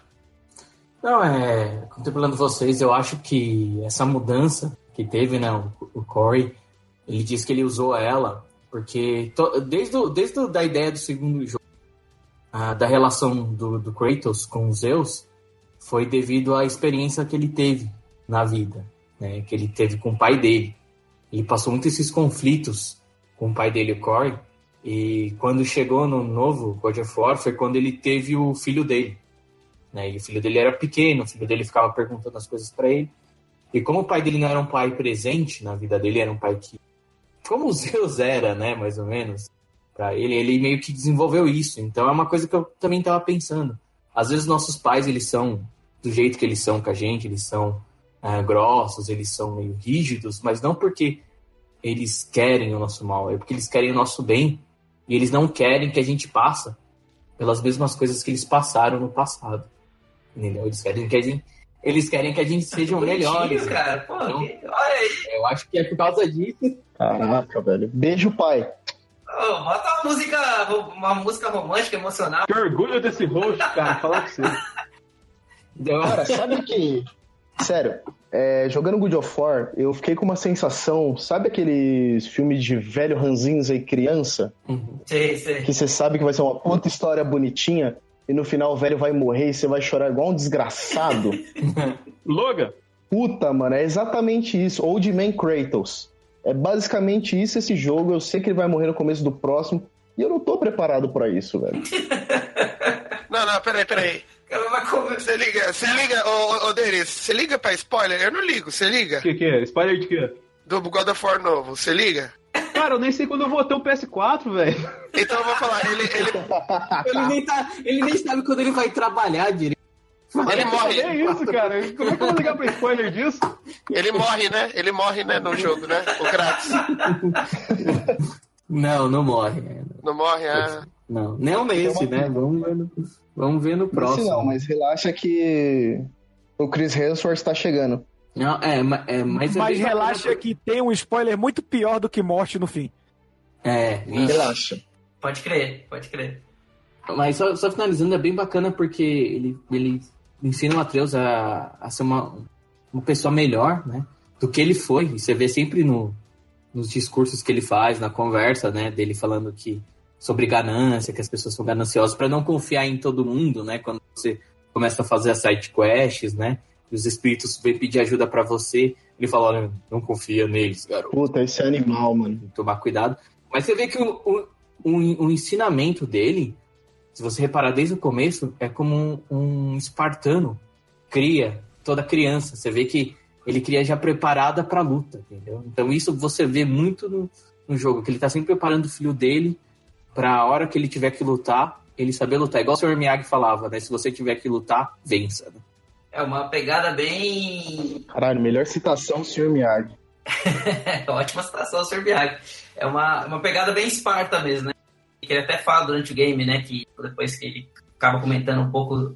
Galera, todo mundo jogou até o final aqui? Como é que é? A Joguei, maioria, joguei. pelo menos. O segundo eu não Sim, sei. joguei, Ah, então. zerei sábado. Joguei, joguei. Nossa, sim, cara. Então, Segundo, beleza. você terminou o segundo? Sim. Terminei. Então, beleza. É, então, realmente, né, aquela parte no game fala é o seguinte, né? Então, eu sou de Esparta, eu sou assim, tal, tal, tal. E ele até fala depois até do nome do Atreus, né? Por que que é? Porque era um guerreiro espartano lá e tal, tal, tal. Então, isso é muito legal, cara, porque realmente essa parte de- do que o Rafa comentou, né? Ele tá sempre treinando o moleque pra lutar, é porque é basicamente o, o jeito que os espartanos são criados, né? Eles são criados pra guerra desde pequenos, né? Então, isso é muito bacana. Agora, eu queria combater diretamente ao Anderson aqui, um comentário que ele falou lá atrás, e a gente até agora, assim, não falou especificamente de gameplay, que, cara, pra mim, a grande surpresa, eu até gravei agora pro canal, tá, pra sair em breve aí, a minha reação de ver as lâminas do caos de volta no God of War Eita, esse spoiler eu gostei. Eita, caralho, da hora, hein? é, é, é, é- é fenomenal, cara. Eu- eu, assim, a parte da história tá aí pra conferir depois, né? Ou depois, não sei se a gente vai acabar comentando. Mas, cara, pra mim foi o momento que. Isso vai estar no canal em breve, cara. Eu me emocionei. Realmente me emocionei, cara. Eu falei. Eu cheguei a falar com voz de choro falando pra Santa Mônica. Que foda. Que foda. Parabéns, velho. Porque. Ô, Anderson, o que você comentou, cara, de ah, tá um jogo mais lento, e não sei o que, cara, eles conseguiram trazer o gameplay das lâminas do caos Que foda. com esses gráficos, com esse modo de gameplay igualzinho era antes, velho. Inclusive, muitos dos combos ali são parecidíssimos, cara. Então, São os mesmos combos. Eu cheguei a comparar exatamente. combos. Eu desacreditei. Cara, é, é- é- é- é demais, cara. A cena que você pega as lâminas e sai batendo na galera, cara, é, é um momento que você se sente, caralho, of War, puta que pariu, moleque. Mano, que da hora, velho. É, é simplesmente sensacional. Eu achei uma virada no, no- no gameplay, assim, né? Porque realmente eles, eles fazem assim se sentir, tipo, puta, o Kratos vai ter que remexer no passado, velho. Ele tá fudido de ter que voltar a usar as lâminas e tal. Só que é um momento na história que ele não tem escolha, né? Ele tem que mexer no passado dele. E depois é legal que isso no gameplay, que é a, grande pergunta que eu quero fazer pra vocês aqui, eu achei muito interessante o jeito que a Santa Mônica balanceou você jogar com o Machado Leviatã e com as lâminas do caos, porque tem diversos oponentes aí que a gente enfrenta no jogo, que eles, um não toma dano com o machado, inclusive até os trolls gigantescos lá, tem troll que é da geada e troll que é do, da chama lá, e aí você tem que ficar trocando, cara, durante o, o gameplay, durante a batalha ali mesmo, ou do chefão, ou do- da dificuldade que você tem, você tem que decidir qual arma você vai usar ali, e, cara, é, é simplesmente sensacional, cara. Então, eu queria trazer essa pergunta aí em geral pra vocês. O que vocês acharam das lâminas do caos de volta, é, tanto em questão de gameplay quanto questão da, da cena mesmo, cara, de você ter que remexer nesse passado tão obscuro aí do Kratos. Mas vou puxar o Juan aqui pra comentar primeiro com a gente aqui. Cara, eu achei que foi de longe, acho que a cena mais contemplativa do Kratos com aquela aparição lá que no final do 3 você fica meio. O que, que aconteceu com ela? Que eu tô falando da Atena e quando ela aparece, fica falando para ele que mesmo depois de tudo que aconteceu, de todo esse tempo, ele tentando esquecer o passado, ele nunca vai conseguir ser um marido, nunca vai conseguir ser um pai, nunca vai conseguir ser um homem, que ele continua sendo um monstro enquanto ele tá amarrando as correntes no braço e diz: Eu continuo sendo um monstro, mas não sou mais o seu monstro. Puta, na hora que ele falou aquilo, velho. Cara, essa frase foi foda, mas me arrepiou, me arrepiou a minha epiderme, filho. É, e, e- e essa cena, ela é construída, cara. Porque assim, é, o Kratos, desde o início do filme, ele fala que o moleque fica doente direto, e aí ele fala, pô, nunca mais fiquei doente e tal. Pode crer. E, e aí tem um momento que ele liberta uma fúria, e quem joga God of War entende que aquilo é a fúria de Esparta se manifestando no moleque. Só que ele ainda não tá pronto pra lidar com aquilo, né? Por ele ser filho do Kratos. E aí tem uma hora que aquilo deixa ele muito doente, ele leva ele pra, pra Friga, né?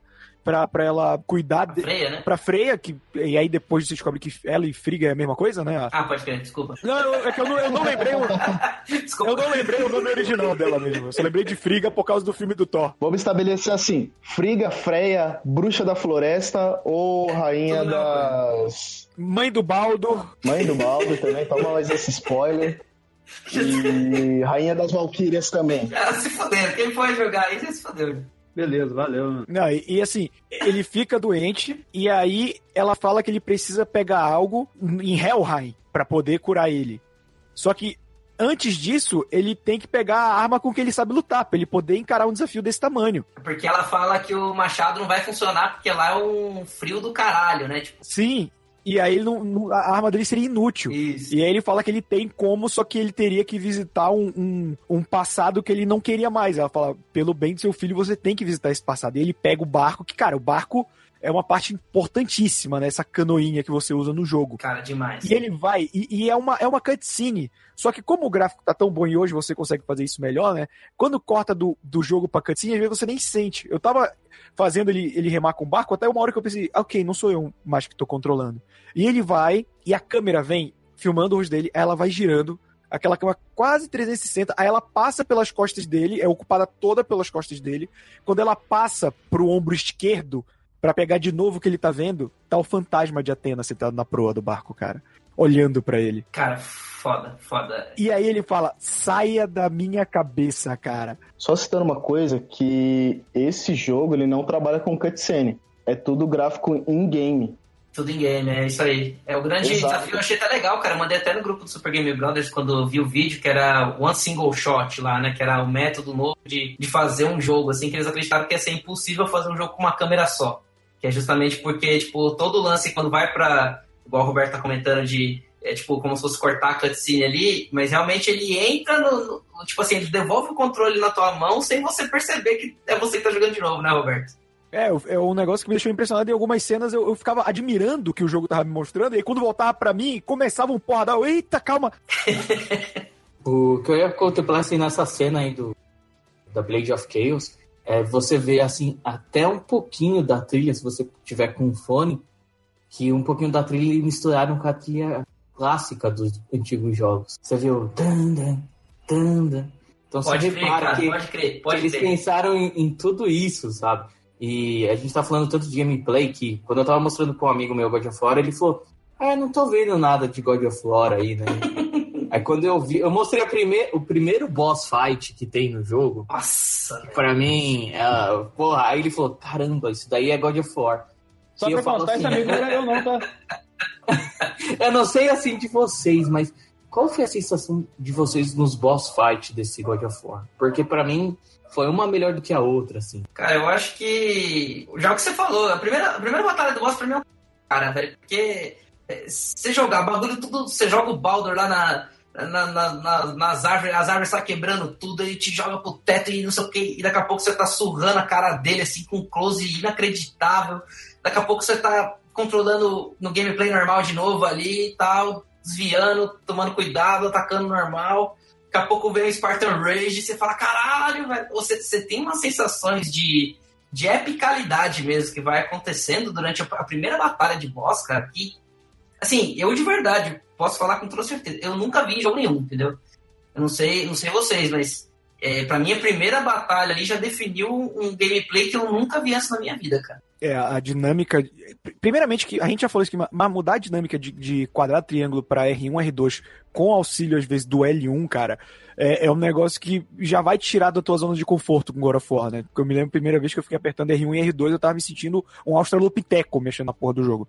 Mas quando você domina ela, e principalmente quando você tira a mentalidade do primeiro God of War de partir pra porrada no primeiro instinto, você vê que é outro jogo, né? Cara, e assim, muda muito, somente aquele boss fight que, que o Kratos enfrenta um dragão, que para mim é, é, ali foi consagrado como o antigo God of War, né? Que até o menino Atreus fala pra, é, a luta do é? dragão é sensacional também. Nossa, que até o Trans fala, você consegue enfrentar um troço daquele tamanho? Aí ele dá uma olhadinha pro moleque, né? Não viu nada Caraca, que eu já vi. Imagina se ele contasse o que ele fez com o Poseidon, mano. Imagina ele contando. Não, então, é que teve uma vez que eu acabei com Poseidon e ele era um gigante no mar. Você fala, porra. o Cronos, velho, lembra do Cronos? Teve uma, teve uma vez que eu, eu esfacelei a cara de Hércules contra o chão. Cara, é muito foda, cara. É, é, legal isso, né? Tipo, realmente você vê que. O a gente falou da, da questão da relação, acho que até o Rafa comentou da relação dos dois ali. E, e até nesses momentos de batalha, né, cara, você vê que o Atreus ele fica totalmente tipo, mas a gente pode enfrentar um bicho desse tamanho, você consegue, tem, como, né? Tipo, como você conseguiu fazer isso, né? Até quando você derrota o dragão, né, o anão fala assim, não, mas faz, sei lá, mil anos que ninguém derrota um dragão. Como assim, velho? Mas o Atreus pensa isso que é antes dele descobrir que ele é um deus. Porque depois ele fica um puta pau no cu, fala a real. Mano, eu fiquei com raiva do moleque, velho. Ele vira bem um MC Leozinho, né?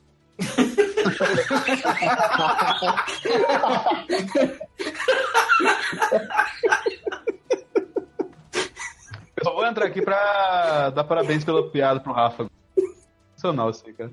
Mas quando o Atreus descobre que ele é um deus, ele começa a ficar cagando no pau, cara. Eu, eu queria tanto que o Kratos desse um tapa na nuca dele, sabe? Toma tenência, moleque. Ficou muito chato, cara. Muito chato. E o pior é que no início do jogo você fica, porra, o Kratos tá, tá mal pra caralho esse moleque, né? Dá um tempo, é teu filho. Aí depois fica, não, grita mesmo com esse arrombado mesmo. Chama ele de garoto. esfrega a cara dele no, no, no Draug morto. Faz isso mesmo, cara. Cara, sabe, sabe uma cena que eu fiquei putasco? Eu tava tipo assim, pô, eu tava jogando no hard, né? Aí o filho da puta me chega e me chama um ancestral de pedra lá e sai correndo. Esse bicho é difícil pra caralho. Chamei o ancestral e saí correndo. É, velho. Mano, é Veja no que deu, né? Veja como meu pai se fudeu, né? Quase morri. Chamei o ancestral de pedra trolando meu pai. Isso aí é a arte imitando a vida, gente. Essa é a moral do jogo. Criança é uma merda. Ah, com certeza. e da hora, Anderson, é, é justamente isso, cara. Porque, tipo assim, ele chama o ancestral de pedra, só que assim, quem vai se fuder batendo nele é você, mano. É. Não funciona porra nenhuma contra ele, velho. Não, e é numa parte que ele chama, e como ele tá desafiando o Kratos, você já não usa mais tanto ele pra, pra dar golpe, pra acertar a flecha. E aí você fica, pô, tô sozinho aqui, esse moleque arrombado não tá ajudando em nada. Cara, muito bom, velho. Oh, uma pergunta, já que a gente entrou nisso, é, acho que é até legal a gente comentar da jogabilidade do Atreus, né? É, eu me surpreendi, gostaria de falar aqui que eu me surpreendi porque, assim, veio muita questão de Last of Furização lá, que a Ellie, vamos falar, do The Last of Us ela realmente faz porra nenhuma. Ela Agora, faz piadas, cara. Ela faz piada e sai correndo na frente dos caras, né? Pra, pra confundir. Ela inspirou uma geração de cosplays, cara. Como é que você fala isso? Não fazem nada também. A, e, a Ellie é adolescente é uma merda. É outra, é outra moral. É, é outra pegada, né? É outra pegada. É por isso que ela é uma representante de uma geração, né? é tudo millennial, esse é o problema. millennial. Eu vou puxar o Juan aqui, então, Juan, é, cara, primeiro assim, pra mim, então, Atreus, cara, achei bem legal a jogabilidade, é, eu até evoluí aí a parte de atordoamento lá, então, cara, você dá uma sequência de flechada ali, a galera já fica com ator, atordoado lá, você já consegue dar finalização com R3, cara, achei que o Atreus ajuda demais, principalmente as invocações que ele consegue fazer também, achei muito foda. Queria saber de você aí, Juan, o que, que, você, que, que você sentiu da pegada do, do Atreus? Você acha que é bacana mesmo a jogabilidade dele ali?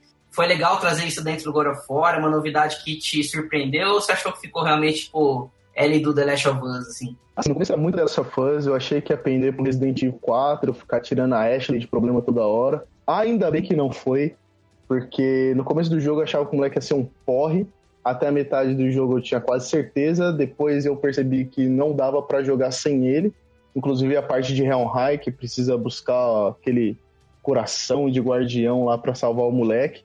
E tipo, você percebe muita falta que o Atreus faz depois que você já se acostumou a jogar muito com ele. Pode crer. Porque eu acabei upando ele muito para ele parar de ficar sendo pego pelos inimigos. Porque se você não upa ele demais para ele pegar confiança em batalha, investindo experiência nele, toda hora algum bicho pega ele. Algum pesadelo começa a levantar o moleque, algum Draugr segura o, o moleque. Então você tem que investir nele, tipo, o mais rápido que você puder. Inclusive, recomendo esquecer o Kratos no começo, caso alguém vá jogar depois de escutar esse monte de spoiler. Boa, boa. E, tipo, foca no Atreus. Porque, querendo ou não, o moleque é a alma do jogo. Sem ele, nada ia funcionar. Eu, eu ia falar até isso de, de upar o moleque, que você deu a dica aí, cara, e é, é de caça mesmo, velho, porque sabe aquela parte que ele fica estrangulando a galera? Você consegue usar o ataque pesado lá, você consegue finalizar um cara sem CL3, sem seu, sem seu golpe de finalização, sem nada. Você dá um ataque pesado, Kratos consegue dar uma machadada rasgar o cara no meio, velho, só porque o Arteus tá segurando ele, né, cara? É, é fenomenal. Fala aí, Rafa. Eu ia falar assim, falando do Atreus também, é, meio que para finalizar um pouco o nosso papo e próximo bloco, a gente terminar com a side quest e o lado RPG do jogo, né? Porque teve essa mudança. Como é que foi para vocês uh, no God of War você ter a questão de explorar mais, fazer side quest e também de evoluir, ser um agora God of War ser um pouco de RPG? Cara, a principal mudança para mim e que eu tive um não é bem uma dificuldade, né? Porque eu sempre gostei de, de action RPG, né? Que é o, o, o que o que o God of War se tornou. Mas ele sempre foi muito linear. Né? Você não tinha, no máximo, pegar um baú escondido para pegar um item, alguma coisa assim. Quando você nos dá um mundo aberto num jogo que costumeiramente não tem isso, cara, e, e isso é o mal meu que eu tenho com, com, com um jogo de mundo aberto. Eu vou fazer todas as side quests possíveis, assim. Tanto que tem um troféu que você ganha quando você descobre todos os pontos do mapa. Eu consegui essa, essa merda antes de, de, de mudar o nível de água pela segunda vez do jogo. De tanto que eu fiquei procurando o sidequest antes de seguir a história. Então, é, e, e isso num, num, RPG de ação é primordial porque você precisa pegar, pegar itens para você construir armaduras melhores que vão resistir mais dano, que vão te dar mais vida, que vão te dar mais itens. Então, se você jogar e entra naquela discussão que a gente teve de, de, nível de jogo. Se você jogar esse jogo no nível normal e só seguir a história, você vai ter um jogo muito mais difícil do que você teria fazendo as side quests de pegar os itens e tudo mais, é, aumentar a vida, aumentar a ira espartana. E assim, é, eu cheguei a falar isso no, no vídeo da Hora Suave.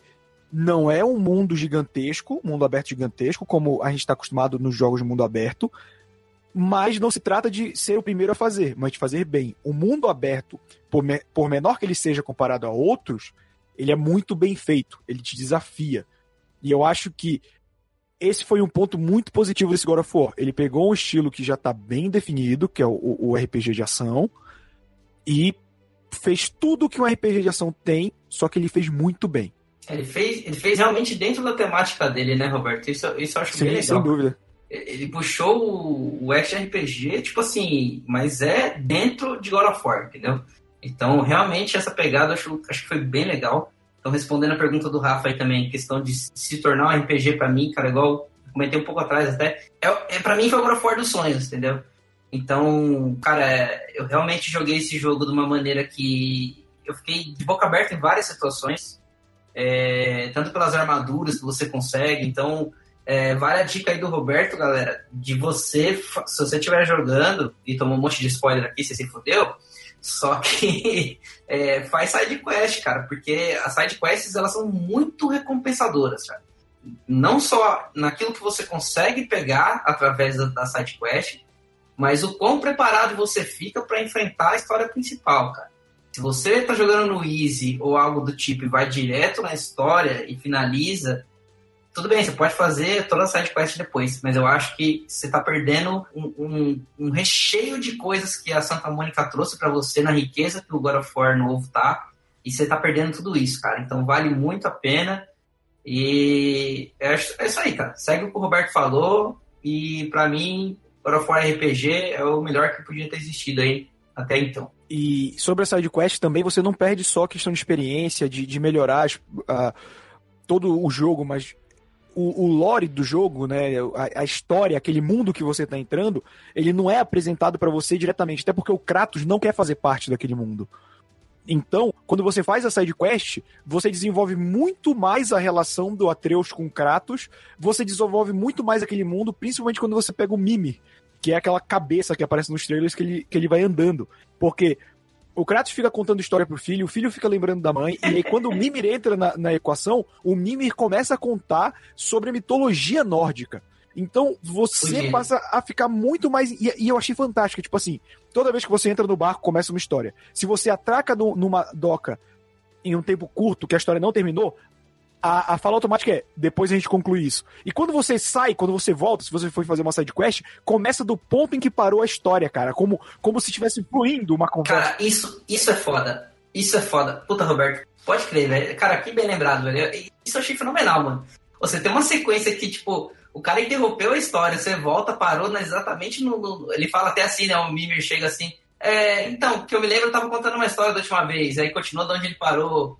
E outro detalhe que eu já vou puxar o Juan aqui é que, cara, o Mimir, eu achei o Mimir muito engraçado, velho. Tem uma hora lá que o Kratos elogia o Atreus assim, aí ele fala. Muito bem, garoto. Aí o Mimir, obrigado. Aí ele falou, tô falando com o moleque. Aí ele, eu só tava fazendo uma piada, seu rabugento do caralho. Cara, achei muito louco, velho.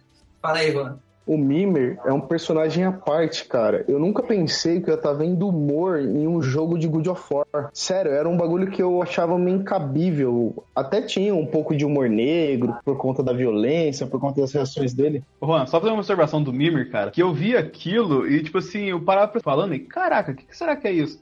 E dá um, um parabéns pra galera do Santa Mônica, que você via o Mimir na bunda lá do Kratos amarrado assim, a cabeça falando, com o jogo rolando normal assim, cara. Tipo, não é todo mundo que pensa nesse detalhezinho assim, pelo menos dos jogos que eu tô vendo saindo assim. E até nesse pequeno detalhe a galera do desenvolvimento pensou. É porque dá a entender que o, a cabeça do Mimir é um item, né? E tipo, o item tá abrindo é. a boca e realmente interagindo. E fudido, cara. Não, e tem que deixar que o elogio pra dublagem brasileira. E a dublagem brasileira tá fantástica. Como a gente falou, o dublador do, do primeiro jogo. É o Johnny Bravo. Não, é, mas, mas no, nos Estados Unidos era um ator que fazia o Kratos, o, o Kratos raivoso. E aí mudaram o ator para fazer esse. No Brasil foi diferente. Foi a partir do 3 ou do Ascension, não tô lembrado que entrou o Ricardo Juarez, que faz a voz do Johnny Bravo, que faz a voz do Zenyatta em Overwatch, do Draven em League of Legends.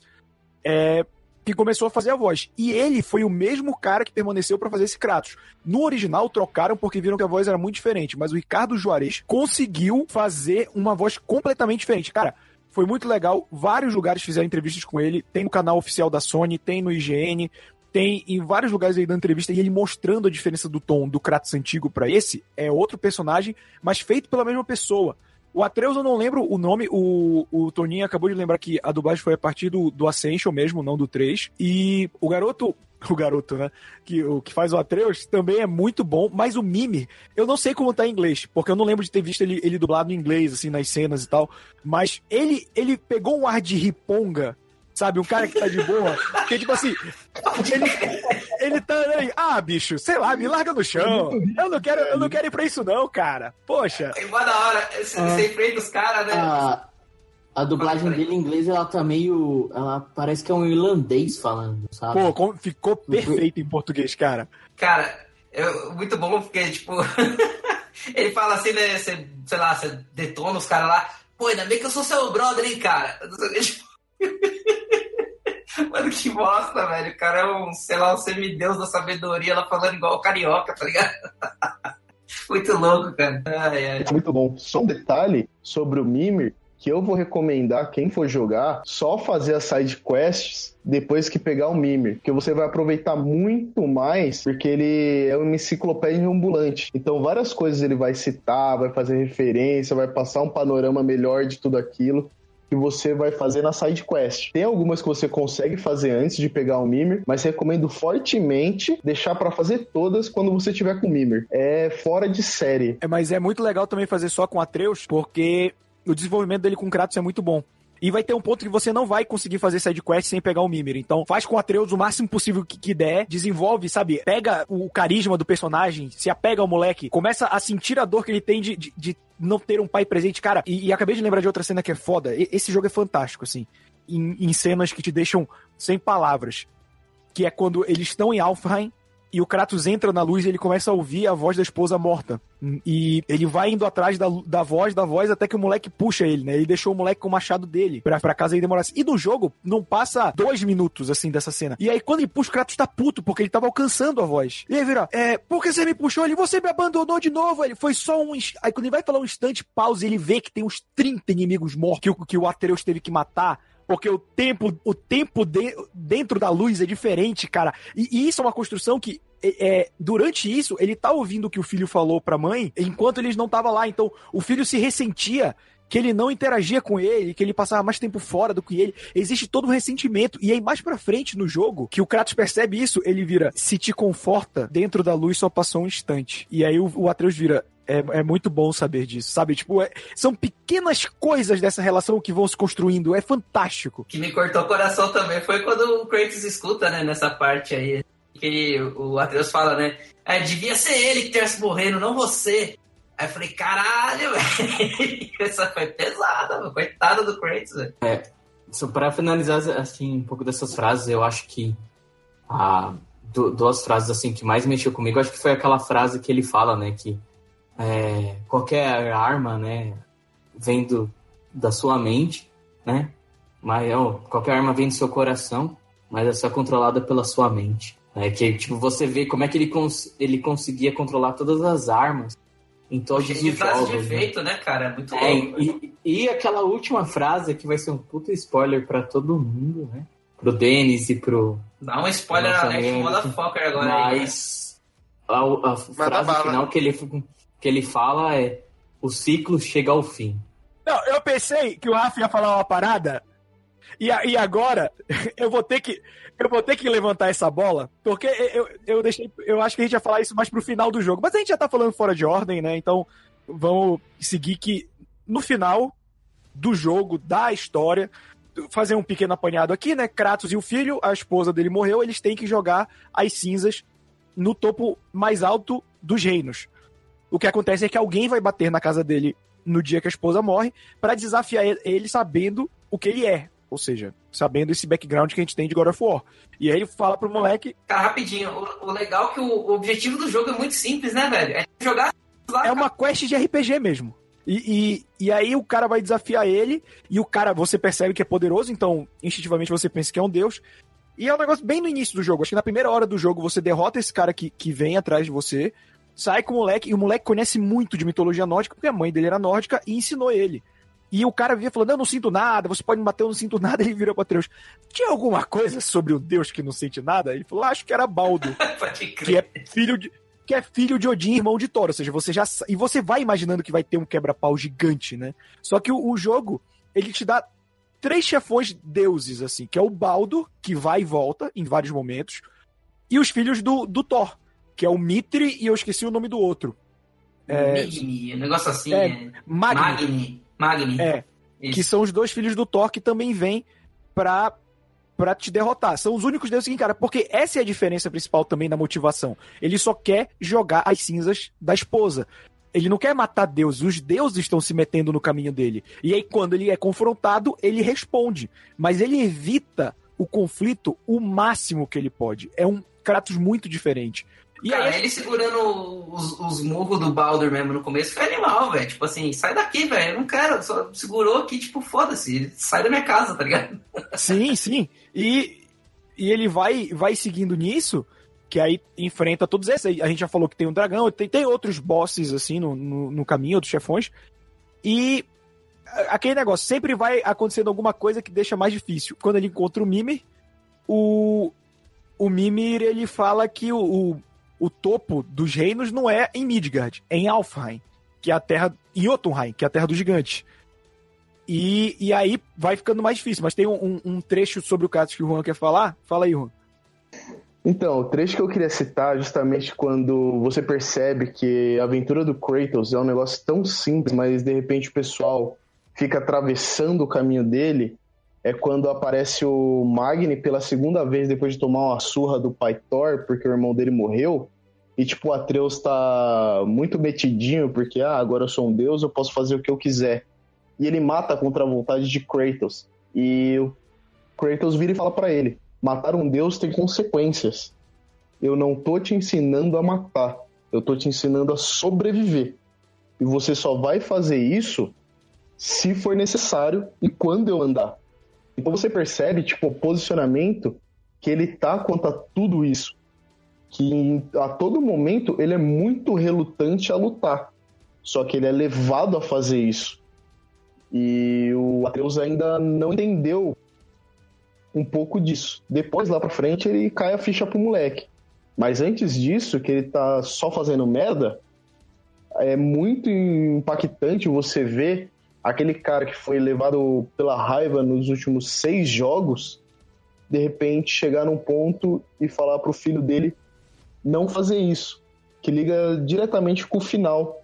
Que ele vira e fala que o ciclo acaba aqui e ele mata aquele personagem lá que não vamos citar agora, por motivos de guardar o melhor pro final.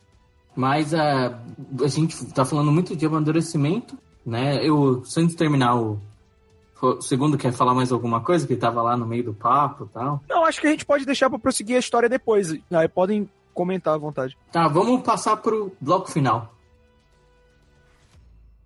Bem, a gente falou muito sobre a história de God of War. A gente tá falando muito sobre a história do jogo. E God of War amadureceu, né?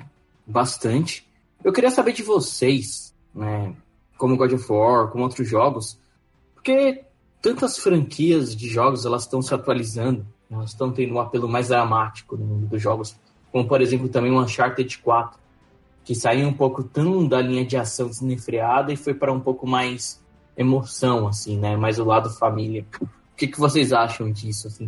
Por que, que a indústria está mudando desse jeito as histórias dos jogos? É, não lembro quem falou aí no meio da conversa, né, que o criador aí do God of War ele ficou um pouco cansado, né, da, da fórmula e aí em base da experiência anterior dele ele quis aumentar o escopo da série nessa questão da história, né. É, e eu acho que a resposta tá mais ou menos nisso aí, porque eu acho que é, um, é uma mentalidade coletiva. A galera que tá criando, eles querem fazer um jogo bacana, né, que seja envolvente na questão de jogabilidade, mas ao mesmo tempo eles querem contar uma história, né? E a gente tá chegando no, nessa geração e daqui para frente no momento em que os criadores eles têm muitos recursos, né, para fazer para é, aumentar o escopo da história, né? Então, e é algo que o público quer também, né? O público, você vê que muita é, o público gosta de se envolver com o personagem, gosta de ver ele crescendo, né? Gosta de ver ele interagindo com o mundo que o jogo criou, né? Então, a gente tá vivendo essa época, é, esse momento, né? É, a história, ela tá se tornando um componente muito forte dentro do jogo. Sempre teve, né? Mas as dificuldades técnicas sempre foram um empecilho. Mas agora a gente tá chegando no ápice, né? Vocês mesmos comentaram. É um jogo que não tem cutscene. Você tá vivendo a história ao vivo ali, né? Então ele já, você termina lá de fazer o que você tá fazendo, então imediatamente alguém já começa a falar com você. É algo muito natural, né? Então é uma experiência que os desenvolvedores querem ter querem proporcionar e que o público quer receber, né não, Toninho? Cara, concordo assim, 100% mesmo, acho fundamental é, tudo aí que você comentou. E, e, e, realmente, acho que dentro do God of War, é, para mim, o grande lance dessa imersão toda, dessa história toda, do drama todo, que até o Rafa puxou o, questionamento, eu acho que vem muito dessa posição deles tomarem de realmente fazer esse one single shot aí, de filmar com uma câmera só. Cara, é, é uma coisa que justamente porque não tem load screen, cara, no meio do, do game, tá ligado? Se você entrou no jogo, foda-se, se você não morrer, lógico, que aí tem o loading lá, é, cara, você tá o tempo todo dentro do jogo. Então, qualquer fala, qualquer comentário, você tá ali, você tá vivendo aquilo. Então, não, não nenhum corte que, tipo, do nada você tá das costas do Kratos aqui, daqui a pouco você tá vendo o rosto dele. Não, cara, se for pra ver o rosto dele, a câmera vai fazer toda a volta. Então, tipo assim, cara, você realmente entra, quando a gente fala, né, é até outras histórias aí, outro podcast famoso aí, sempre falou de entrar no mundinho, né? Entrar no mundinho dos games. Então, cara, esse pra mim é um jogo que você entra muito no mundinho, sabe? Agora, em relação a, a, a por que, que os, os desenvolvedores estão chegando a, a isso assim, da onde que veio isso, cara, para mim, vou falar com minha experiência aqui, e depois já jogo até pergunta para vocês aí. É, para mim, cara, isso veio com The Last of Us, sabe? É, quando eu joguei The Last of Us, é, foi muito. Eu me, cara, eu me senti tão imerso na história que eu falei, cara, que foda. Não é um jogo de, de zumbi, entendeu? Ah, vou falar zumbi porque não é zumbi, mas é como se fosse, né? Então, puta, não é um jogo de zumbi, cara, né? Das criaturas lá, do, dos fungos e tal realmente a história é do, do Joe com a Ellie, cara. É o relacionamento que começa uma bosta e como isso se desenvolve durante o jogo. Então a, a trama ali, até pelo final da Last of Us, tudo, é realmente em torno dos dois, cara. A trama é só um catalisador, né, da, do relacionamento deles. Exatamente. Então, cara, eu acho isso muito foda, isso dentro do, do, do jogo, né, dentro do videogame, né, o que o mercado tá trazendo, na imersão de, cara, um jogo consegue trazer uma história tão boa quanto um filmaço de cinema, cara, isso eu acho fenomenal, velho. Então, devolvo até aí pro, pro Rafa, que fez a pergunta.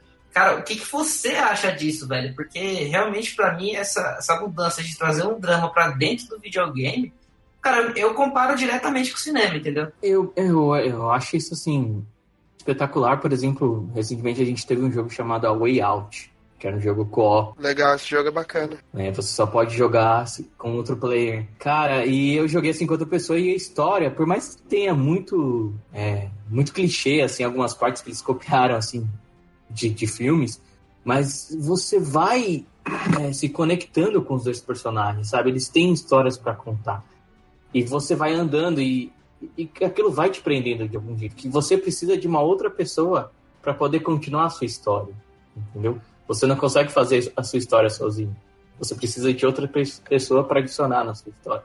Então eu acho que os jogos estão pegando muito isso. A gente também teve o Witcher 3, né, que também veio que eu ainda acho que dessa nova geração é um dos melhores jogos, né? E ele traz um pouco disso também daquela ligação que o, o Geralt tem com a com a Siri, né, de querer ir atrás dela, e você vê que toda a trama que ele participa ao longo da, da história dele vai crescendo ele, você vai é, se tornando uma pessoa melhor, né, no decorrer da história, você vai ajudando outras pessoas e as pessoas vão te ajudando.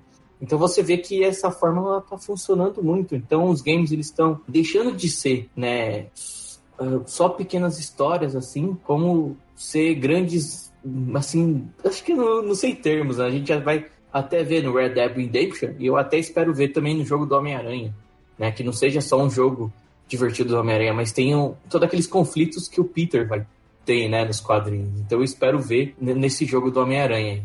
Vamos colocar assim, em cima de todos os desenvolvimentos vocês colocaram aqui, eu assino embaixo totalmente. Que, mas eu coloco uma coisa para acrescentar, que nem o Toninho colocando a comparação de cinema com o videogame. É, vamos voltar um pouquinho na história assim.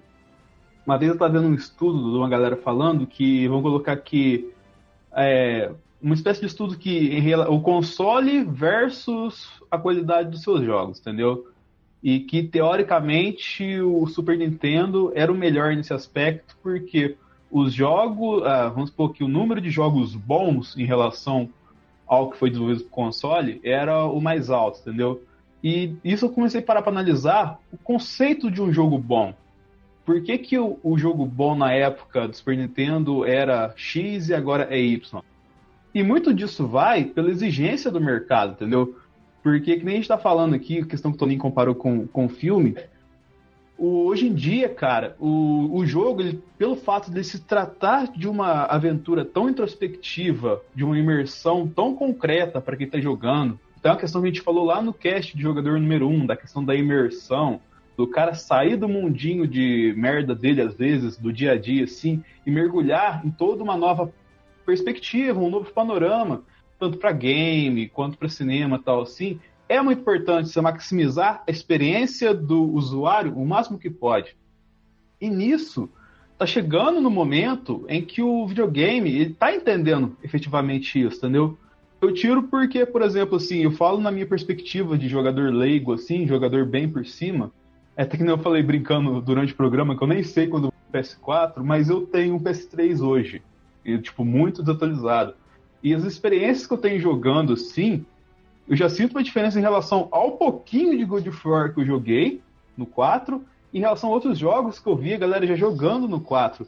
Que vão colocar que a parte do 3, dessa fase de jogos do 3, ela tem uma grande evolução gráfica, tem uma grande evolução em certos aspectos de jogabilidade, só que não traz, é muito difícil, até os exemplos que o Toninho citou do The Last of Us, exemplos como The Last of Us de uma história introspectiva e que te envolve e que te conduz a ter uma jornada assim para buscar algo talvez fora do videogame também, uma, um complemento pessoal assim, era meio vazio, entendeu? E com essa todas as nuances do Good For que a gente falou aqui no programa, tal, que vocês brilhantemente falaram aqui vibraram efetivamente com as coisas que aconteceram, só sinaliza que o, talvez o próximo passo que a questão de, de dos games vai dar na, na, evolução nem é tanto na jogabilidade, ah, de colocar um óculos Rift e o cara se sentir totalmente imersivo na parada, é de fazer efetivamente histórias com uma jogabilidade bacana, que demonstram evolução e que ao mesmo tempo o jogador que está nela se sente dentro da história, que é uma vantagem que o videogame tem e que infelizmente o cinema não tem. Você pode se sentir dentro do cinema, dentro do filme, você nunca vai se sentir, por exemplo, como Homem de Ferro, você nunca vai se sentir, por exemplo, como Superman, porque você não tem como ter o controle da ação. E no videogame você tem isso. Então, saber, vamos colocar, colocar esse controle da ação em relação a escolhas pessoais assim, é o grande trunfo que eu vejo hoje para o videogame. Você viver a história. Exatamente. A gente vê muito, muitos jogos que tentam pegar isso. Uh, a gente vê essas novas séries, por exemplo, uh, Resident Evil 7, que depois teve um hiato, né? E eles chamaram a primeira vez que o Resident Evil 7 teve um diretor americano, coisa que nunca aconteceu para a série. E esse diretor é de um jogo que também mexeu muito introspectivo, que é o Spec Ops The Line, que ele trouxe esse sentido meio de Hollywood para um jogo, mas de você se sentir um cara que você precisa fugir daquela casa, você precisa encontrar sua sua esposa, né? E aquilo te pega de um jeito, né? Você indo em primeira pessoa, aquilo te deixa mais com mais aflição ainda. Você se sente mais em um filme de terror, né? Então todas as referências estão lá, mas o que, que você acha disso, segundo? Você acha que isso muda para você? Os jogos eles estão pecando mais por isso? Tem algum jogo que ultimamente você notou isso, além do God of War? Cara, eu acho que a questão de, de imersão na, na história é algo que. Primeiro, eu acho que nem todo jogo precisa seguir uma fórmula. Por exemplo, eu adoro jogos em que eu vou ficar imerso. Last of Us. No, no mesmo ano, né? 2013, foi The Last of Us e o BioShock Infinite, que para mim ficaram empatados em melhor jogo do ano, porque eles contam uma história fantástica, eles, eles meio que seguram quem tá jogando pela mão para contar uma história, e ao mesmo tempo eles te entregam uma jogabilidade boa, eles te dão desafio, e, e eu acho que é isso que, que, o jogo tem que fazer. E são alguns elementos, eu, eu lembro quando eu li a, a afinada EGM, que eles davam a nota geral e a nota por tópicos, né? Jogabilidade, gráficos, Uh, e aquilo, na minha mente, sempre foi o, o, equilíbrio do jogo. Então, se um jogo ele não tem tanta história, ele tem que compensar em todo o resto. Por exemplo, um Mario Odyssey, por exemplo. A história do Mario é sempre a mesma, basicamente. Nessa eles colocaram alguns, alguns elementos novos. Mas a jogabilidade, os gráficos, o, o, o jeito que você quer jogar aquele desafio é, é gigantesco.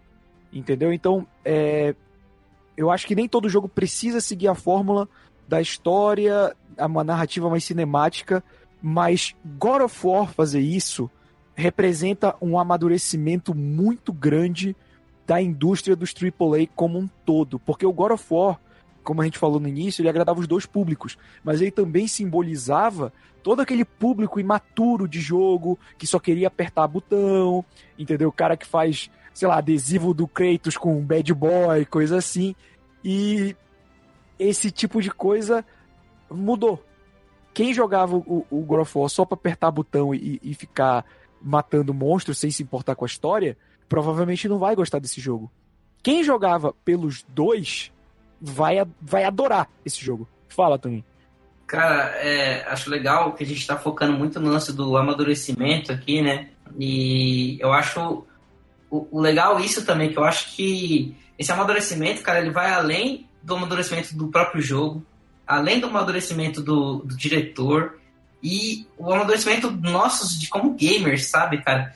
Eu tenho certeza que, tipo, poxa, né, muitos de nós aqui devem ter começado a jogar desde pequenininho. Meu primeiro videogame foi o Atari mesmo. Então, cara, é, é, esse amadurecimento de você parar de se preocupar tanto com assim, eu só quero apertar botão, só quero matar, com o lance de realmente você, cara, eu quero fazer parte da história, velho. Então, assim, eu aceitei The Last of Us, porque eu acho que foi um dos primeiros jogos que me realmente me chamou, assim. É, bom, eu sou sonista claríssimo, né? Tá até na minha foto aí. É, então, eu sou muito focado aí nas partes exclusivos do, do Play e tal. Então, as minhas experiências são mais pra esse lado, né? Então, por isso que, na hora de comentar, eu realmente não sei um pouco mais de, de, de outros lances aí. Mas é, então essas experiências que eu tive, cara, me mostrou o amadurecimento que eu tenho até como gamer, sabe, cara? E isso eu acho muito legal. Que realmente hoje a gente quer participar de uma história foda, sabe? A gente quer jogar essa história foda. É muito sensacional, tipo, o lance de você recomendar agora for pra alguém, por exemplo, eu tenho certeza, cara, que não é só o gameplay, velho. Você não vai, falar, não vai falar só, cara, é muito foda, você dá pra arrancar a cabeça, fazer uns negócios muito mais foda do que antigamente e tal. Não, cara, que história foda, é que que, que frases foda, que, que, cenas incríveis, cara. Eu acho que isso é o grande lance do game, sabe? E um off-top que, que tá dentro ainda do tópico, na verdade. Cara, não sei se vocês viram, o diretor, ele fez um vídeo reaction dele vendo as notas do Metacritic. O cara chorou, velho. O cara mas derramou lágrima na frente da câmera, assim, pra todo mundo, todos os fãs, velho, porque o cara desacreditou do, de ter recebido 94% lá, né, cara? Isso eu acho incrível, velho. Você vê o, no choro ele fala, poxa, é um jogo que a gente demorou cinco anos para desenvolver e que o amadurecimento que a gente colocou, né, todo o sentimento que a gente pôs no jogo está sendo reconhecido, sabe? E isso dá para ver pelos comentários de todo mundo aqui, cara. Então, é, o amadurecimento que todo mundo comentou, ele realmente não tá só no jogo em si, como ah, o Kratos amadureceu, mas ele tá baseado em tudo, cara. O diretor amadureceu, a gente amadureceu como gamer, cara. Isso é muito interessante, né? Então, até pro Juan aí que tá um pouco quieto aí, queria puxar ele agora para falar justamente desse lance, né, cara? Eu acho que se, chegar num jogo que até o próprio diretor chega a chorar ali, cara, de, de emoção, é, é um momento que você vê que realmente os jogos estão tomando outro rumo, né? O Juan tá quieto porque ele tá chorando, entendeu? É, ainda tô tentando me recuperar daquele final e não tô conseguindo sair da posição fetal porque tá um pouco complicado. Porque era um jogo que eu não queria ter zerado tão rápido, mas eu tive que zerar para poder fazer o cast e falar com propriedade quando desse minha opinião sobre ele. Se fudeu! Então, tipo, eu tive que acelerar, inclusive, todas as side quests, porque eu queria realmente ter feito 100% no jogo para poder vir falar aqui, tipo, não parecer só mais um review de seis horas, como já foi citado no podcast aqui hoje. E eu chego a dizer para vocês que esse jogo me, me, impactou tanto quanto The Last of Us me impactou, mas uma experiência mais recente, que não foi com AAA, que foi o Hellblade Senua Sacrifice. Acho que falei até errado o nome que do jogo. Que jogo foda, cara. É, é, é, é, isso mesmo, Hellblade Senua Sacrifice.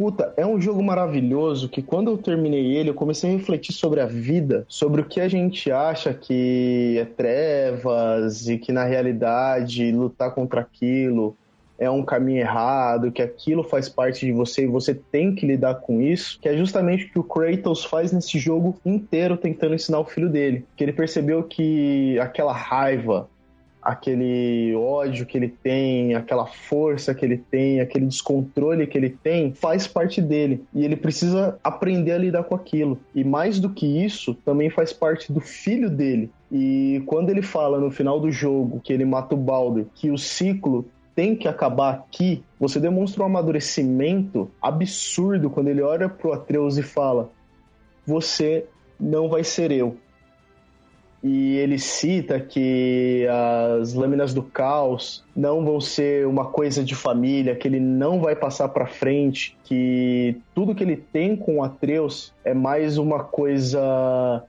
profunda de você perceber que esse deus, esse monstro que foi pintado em outros jogos agora está extremamente humano. E falando sobre isso, foi de um impacto tão absurdo de terminar esse jogo que eu confesso que eu fiquei desolado com o final.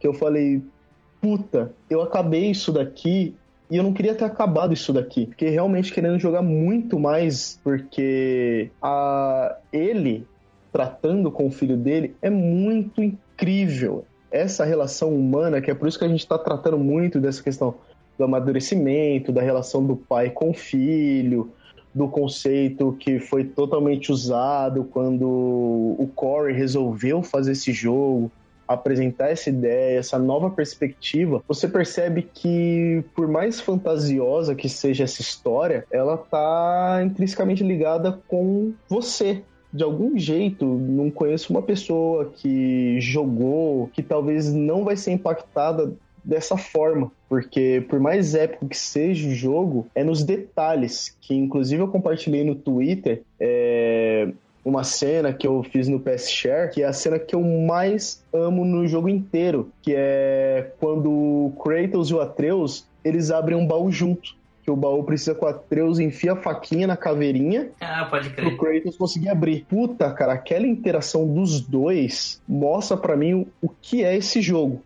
E eu acho que passar para qualquer um, tipo, entender, se eu fosse resumir esse jogo, era nessa abertura de baú, porque baú todo God of War você teve que abrir, mas esse é o primeiro que você tem um auxílio. De ajuda, né? Isso, é tipo praticamente uma passada de machado, que inclusive acredito que vai acontecer muito isso e por isso que, tipo, eu senti muito impactado nesse jogo, porque a qualquer momento eu tava esperando o Kratos morrer. Inclusive, spoiler, uma cena lá no final, em Jotunheim, que mostra um painel do Kratos morto no futuro e o Atreus desolado. Quando eu vi aquilo, eu falei, puta, será que isso vai acontecer agora? Só que eu achei que ia terminar, tipo, muito, muito bad vibes demais. E eu acho que não era meio que esse o clima que eles queriam deixar agora nesse jogo. E Sim, sim. É... Só um parênteses rapidinho aí, mano, até puxar o Rafa depois pra gente chamar. É, cara, você falou, você falou bem da, da questão. Do, a gente falou até spoiler aqui tudo, cara, mas eu quero dar um recado aí pra você que tá ouvindo, cara. Se você acha que a gente falou tudo, cara, não vai nessa, porque, primeiro, você julgar é outra expectativa, você visualizar tudo isso que a gente tá falando. E, cara, tem uma coisa aqui que eu tenho certeza que ninguém vai falar, que é um dos grandes segredos do jogo. Para mim foi assim, a Santa Mônica assumir isso foi do caralho. Que eu só quero deixar isso para vocês, cara. Então, se você tá jogando ainda, tá fudir tudo, cara, não se fudeu, velho, porque, cara, o que a Santa Mônica assumiu para acabar o jogo e, ter, e a ideia de que ter, vai ter um próximo, cara, é, é, fenomenal. Você tem que ver o que, que é, cara. É, é foda demais. Cara. Você, o Juan pode confirmar completamente a minha, minha, minha afirmação aqui. Sim, quando eu comecei a comentar desse jogo no trabalho pro pessoal, eles acharam, nossa, você está muito afetado por esse jogo, é puro hype isso daí, coisa e tal, mas depois que cada um sentou meia hora e jogou, o que eu recebi de mensagem no WhatsApp falando, puta, mano, você tinha razão, cara, que animal isso daqui, velho. Eu não consigo entender, mas, puta, fui fisgado pela história, porque, tipo, demora para engatar uma batalha, demora para engatar a interação, então você tem um tempo para poder digerir muita coisa que era o que geralmente não tinha nos outros God of War, que era só você já começava numa ação frenética Sim. e ia até o final do jogo. Esse não, você começa na calma, porque você tá com Kratos velho. Então, tipo, a jogabilidade está mais lenta, o foco ser na narrativa, a questão de passagem de valores. Então, casa tudo muito bem nesse jogo para poder criar essa que eu digo com muita propriedade, uma das maiores obras de arte do mundo dos games hoje em dia. Confirmado embaixo. Chego a dizer que tá ali, junto com Shadow of the Colossus, que é, na minha opinião, um dos meus jogos favoritos, em questão de experiência, de narrativa, de universo, de conclusão, de toda essa criação que eles fizeram para esse jogo. Tô contigo, cara. É, é, gostaria de complementar vocês, eu acho que os jogos de cinema, eu acho que cada jogo ou cada filme, eles nunca vão mudar, eles vão sempre ser a mesma coisa, a história tá lá, mas como a gente enxerga eles, é, como a gente vive o atual mundo da nossa vida. Então a gente vai, sempre vai enxergar um filme ou um jogo diferente, é, dependendo da fase que a gente está e dependendo do que a gente passou. Eu acho que ele sempre vai pegar um pouco do que a gente está vivendo agora. Né? Eu acho que a Santa Mônica fez isso com a a Naughty Dog faz isso com fez isso com Uncharted, com Last of Us. Né? Entre inúmeras frases a gente viu o amadurecimento do Drake, né? Dele tendo que seguir em frente, né? Tendo uma nova vida. A gente viu o Joe aceitando o passado e vivendo o presente, né? E acho que, que, que isso que faz os, os jogos ser diferentes, né? isso que faz dar um pouco de emoção, né? Dá, muito mais do que apenas uma imagem, é muito mais do que um coração. E eu, para encerrar esse, esse podcast que a gente está tá chegando no final, a gente falou muito assim, eu queria uma frase de cada um para encerrar sobre o que God of War foi e é na vida de cada um. Show! Começando com o Toninho do Diabo. Toninho Furioso, Toninho do Diabo, né? Tá bom. Ô Toninho, peraí, só um minutinho antes. Você comentou da sua foto, que ela tá na parede azul, né, cara? E tem uns quadrados PlayStation assim na parede, né, cara? Azul, então. A hora que você falou que ia fazer isso na parede de casa, o que, que a Tati falou pra você? Então, mas é que não é na parede de casa, isso é fotografia puro, cara. Ah, por isso que foi. Ah, que Queria mesmo, mas ela não deixou, não. O negócio do bicho pegou aqui. O cara é tão pica que parece pa- é, parede de verdade, né, mano? É, você vê, velho. É só se você prestar bem atenção, você vê que sobe na minha orelha. Preguiça dessa porra. Mas, cara, vamos lá. O que of War, pra mim, assim, principalmente esse, né, of War, eu acho que. Realmente, acho que é uma, pra mim foi uma lição, cara, de. um relacionamento que, que pode realmente amadurecer com o tempo, cara. Isso, e, não tem outro, eu acho que, a falar, a não ser de realmente dessa, desse ensinamento de pai e filho, né, cara? Até onde um relacionamento de pai e filho pode chegar, né, cara? Porque, por mais que tá dentro de toda a mitologia, por mais que tá dentro de toda a brutalidade que é o, o- o Kratos, né? É, muitas das vezes a gente falou aqui. Então, assim, você vê a responsabilidade que ele tá hoje. Tipo assim, cara, é, é muito que o, o Rafa também comentou muito de ser algo que a gente está vivendo hoje, né, cara? Então você vê que o Kratos passou, tipo assim, cara, não importa a caralhada de merda que você fez antes, entendeu? É, tem até uma cena que eles falam isso no jogo, né? Então, tipo, a Freya fica fudidona lá com ele lá. Fala, é, e ele sabe a verdade sobre você e tal. E aí ele começa a falar, não, eu sou de Esparta, tal, aconteceu isso, matei muitos que mereciam e muitos que não mereciam. Então, tipo assim, cara, caguei no pau, fui um bosta, fui um, um merda do caralho. Mas sim, eu posso mudar, entendeu? E, e eu tô mostrando um porte diferente, que é o que a gente falou em todo jogo, né? Então, realmente, pra mim, cara, é... eu não sei se... Eu não consigo resumir em uma frase, mas... Cara, é, é um baita de um, de um relacionamento entre pai e filha aí que, tipo, demonstra que, cara, você pode ter um passado fudido, velho. Mas não é isso que você precisa passar pra frente, entendeu? Você pode passar uma mensagem muito melhor pra frente. Ó, falei bonito, hein, cara? Pô, bota, bota palmas. Eu quero palmas.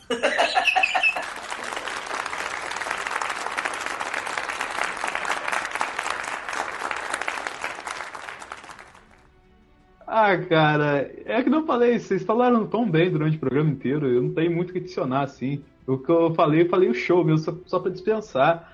Mas, cara, é- isso é só um símbolo, entendeu? De tudo que vocês falaram aqui, que como que é essa evolução dos games, entendeu? Que nem eu tava falando anteriormente.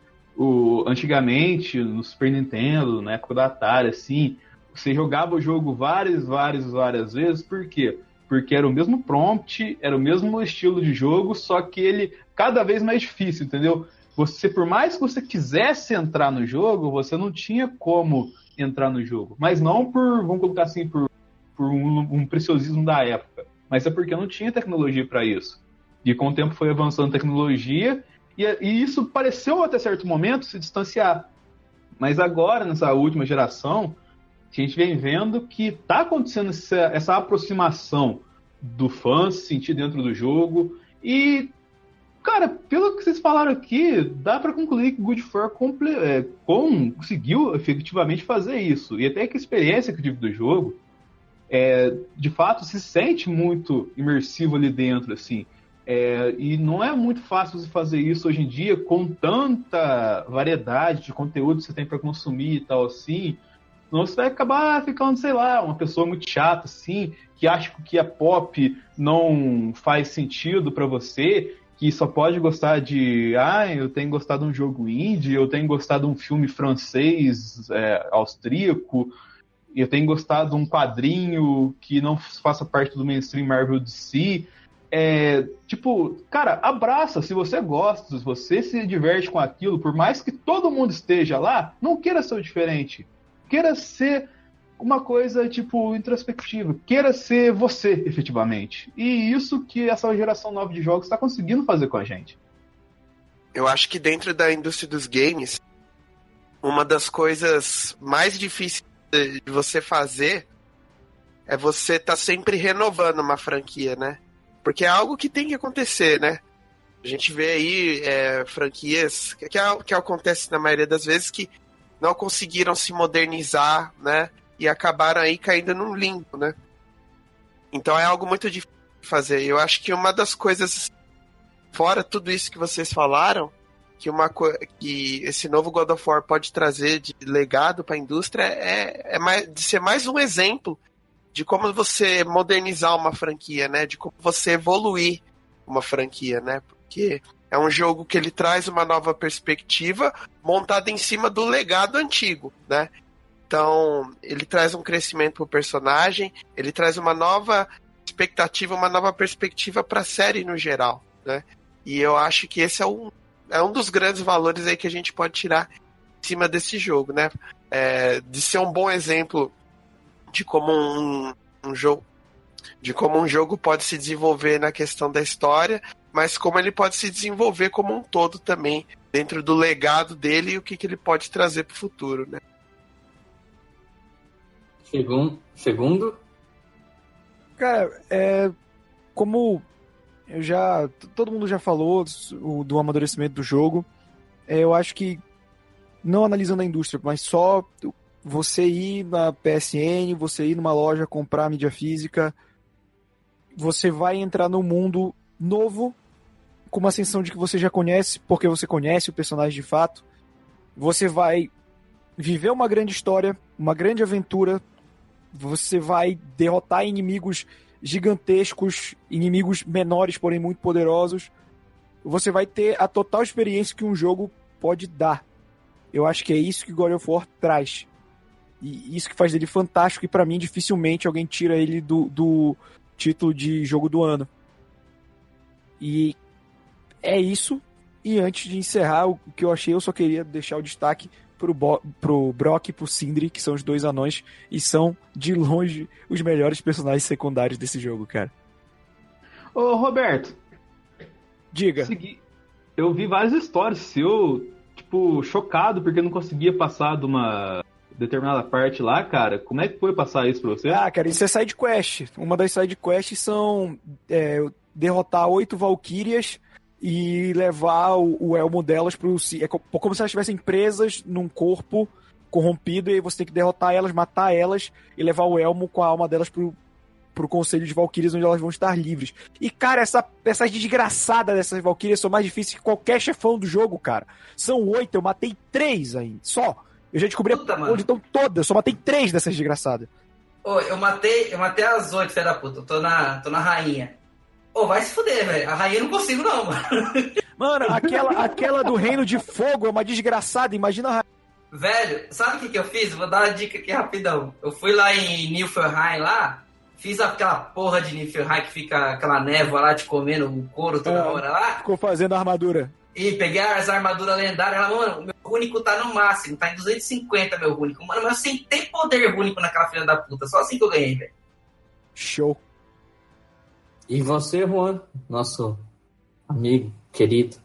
Por último, mas não menos importante. É menos importante, sim. Ok, então. Valeu.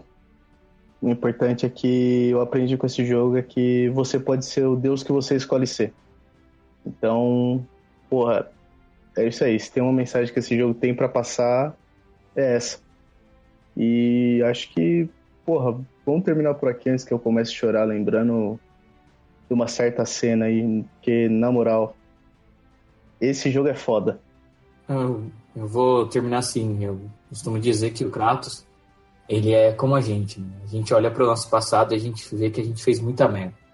A gente vê que certas decisões a gente nunca ia querer tomar na vida. Mas como a gente era imaturo, ingênuo, e só pensava com a cabeça de baixo, ou às vezes com outras cabeças, a gente nunca enxerga realmente o que o, o vai ser o, o que vai ser o nosso futuro. Mas depois que a gente amadurece, a gente olha para trás e a gente fala: olha, eu fiz tudo para estar tá lá e eu cheguei aqui, então agora vai ser diferente. Porque agora eu sou mais maduro, né?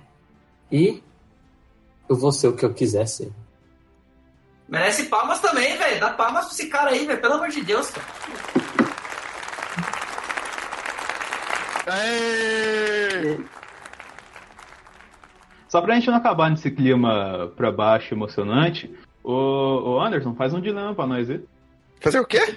Um dilema? Dilema? Ah, dilema, velho. Puta. Que, que, que- mesmo? Faz, aí. faz um bicho merda. box. Dilema, dilema é o Leon, né, velho? O Leon é tem dilema. Eu sei, né, que ele não tá aí, então vai o Pois é. Vai, manda bronca aqui. Puta merda, velho. A gente deixa que o fã responder isso aí. Puta, mano. Eu vou, eu vou. Vamos pensar num dilema aqui com, com o Kratos. Tem que envolver violência, olha só.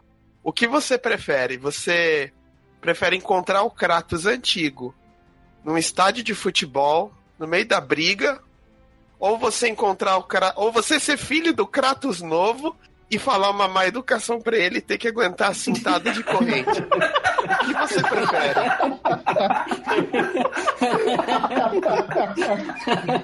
Ai, caralho. Responda aí nos comentários.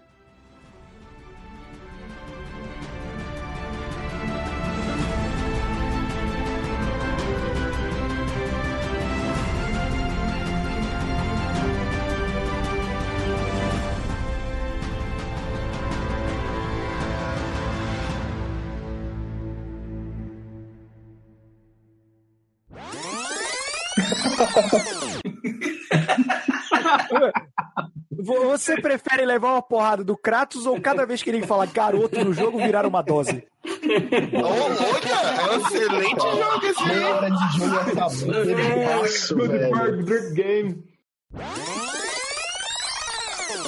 Esse podcast foi editado por Juan.